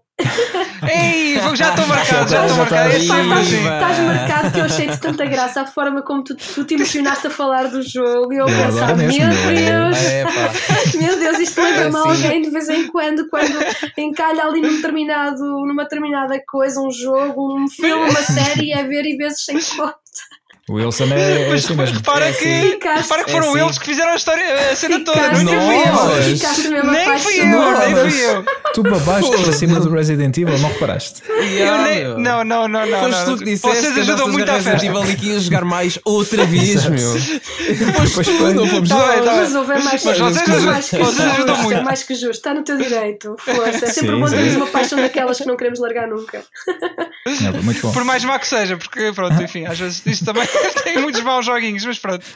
Isso, isso é tudo na brincadeira. É verdade. É o teu guilty pleasure, mas, deixa estar. Exato. Todos nós temos um. É, é todos nós aí, temos é um, deixa estar. Eu acho que sim, acho que fazes muito bem. também acho, também acho. Pedro, oh, Nuno, onde é, que gente, onde é que nos podem seguir? Epá, ah, calma, esse trabalho não era teu? Não, eu já, já digo sempre todas as semanas. Hoje, hoje estou a, a fazer o Ah, estás a descansar, estás a descansar, Exatamente. peço desculpa. Estou então, férias, no verdade, Facebook portanto... e Instagram Stage Rage Podcast. Nosso e-mail é stageragepodcast.gmail.com para quem quiser mandar um e-mail ao uhum. outro. Nós temos recebido uns quantos, o Wilson responde, certo. não se preocupe. Uhum, uhum, uhum. Falem de Resident Evil com ele, que ele gosta muito. Sim. E é isso, é onde nos podem encontrar. Uhum. Olha, Carolina, onde é que as pessoas podem também ver mais sobre Exatamente. o teu trabalho? Olha, podem contactar-me através do Facebook, se mandarem uma mensagem eu vou ver. Uh, uhum. Portanto, o Facebook com o meu nome, Carolina Leoto Godinho. Eu tenho uhum. um SoundCloud também com o mesmo nome, uma plataforma onde vou pondo os trabalhos que vou fazendo de forma independente e uma outra parcerias que vão surgindo também vou partilhando por lá. Uhum. Portanto, soundcloud.com e escrever o meu nome, Carolina Leoto Godinho, logo a seguir à barra todos juntos. Right. Pronto, depois também tenho um website onde vou partilhando algumas novidades. Agora tenho alguns projetos no forno e assim que, que chegar o verão e que eu conseguir ir largando também aqui algumas questões relacionadas com o curso, uhum. uh, é a minha intenção voltar a um projeto de um álbum que, pronto, que, que me foi, foi-me proporcionada essa oportunidade uhum. de, de compor um álbum para uma produtora de, pronto, de música de livrarias, de jogos e assim. Uh, e, e, foi aquela oportunidade que eu achei assim que me poderia abrir portas a nível internacional e estou uhum. super motivada com isso, mas tenho andado um bocadinho parada, portanto o website serve também para anunciar algumas coisas e podem ir sempre espreitando por lá, é o mesmo nome, uh, é um site da Wixsite e pronto, e se procurarem no Google aparece logo, logo, logo, escrevendo o nome aparecem lá essas opções dos contactos uhum. e pronto, malta, e é isso e claro que eu acredito que agora os próximos meses venham a ser um bocadinho mais frutíferos que estes últimos, porque um, assim uh, me foi exigido, mas, mas estou cheia de vontade de voltar a, a dedicar mais horas à composição e, e a colaborar com a malta que me queira chatear e contactar para, para colaborar, porque eu estou sempre portas abertas também para isso. Fiz. E, e pronto, e tenho assim a sensação de que lá para setembro ou outubro irão surgir assim umas coisas engraçadas. Hum, cheira-me, boa. cheira-me, Ah, isso é muito bom. Boa. cheira-me. Ok. Então, olha, vai-nos pondo a par. uh, Vou, que claro nós que sim. também queremos, queremos saber dessas novidades. Claro que sim. E se entretanto eu souber aí de algum videojogo ah, no qual colaboram assim, depois também logo vos, Boa. logo vos conto, logo vos comento. Isso Pode que ser é, que exato, surja, nunca se sabe, não sei. Fixe. Tenho muita vontade. Verdade seja exclusiva. É exclusiva. exato. Tenho muita primeiro. vontade, confesso. Boa, boa. Obrigado, Carolina. Muito bem. obrigado mais uma vez Obrigada, por teres obrigada, vindo. rapaz, obrigada. Uh, malta, obrigado também a vocês. É sempre um prazer, como sabem. Sim, para, para mim é mais ou menos. Estou a brincar, estou a brincar, Pedro, estou a brincar. Olha, para a semana não venho porque tenho, tenho uma cena marcada, não vai dar. Epá, eu também não, também não. Não vou estar disponível. Estou a brincar, gosto muito de vocês também gosto muito de vocês. Ah, é. Então vá, malta. Olha, fiquem bem e joguem muito, ouçam muito, façam coisas que, que vos agradam, na, na verdade. É isso mesmo. Uh, beijinhos e abra... É isso. Aliás, cotovadas e hum, coisas e Isso, pontapés. fiquem bem e até à próxima. Até à próxima. Tchau, pessoal.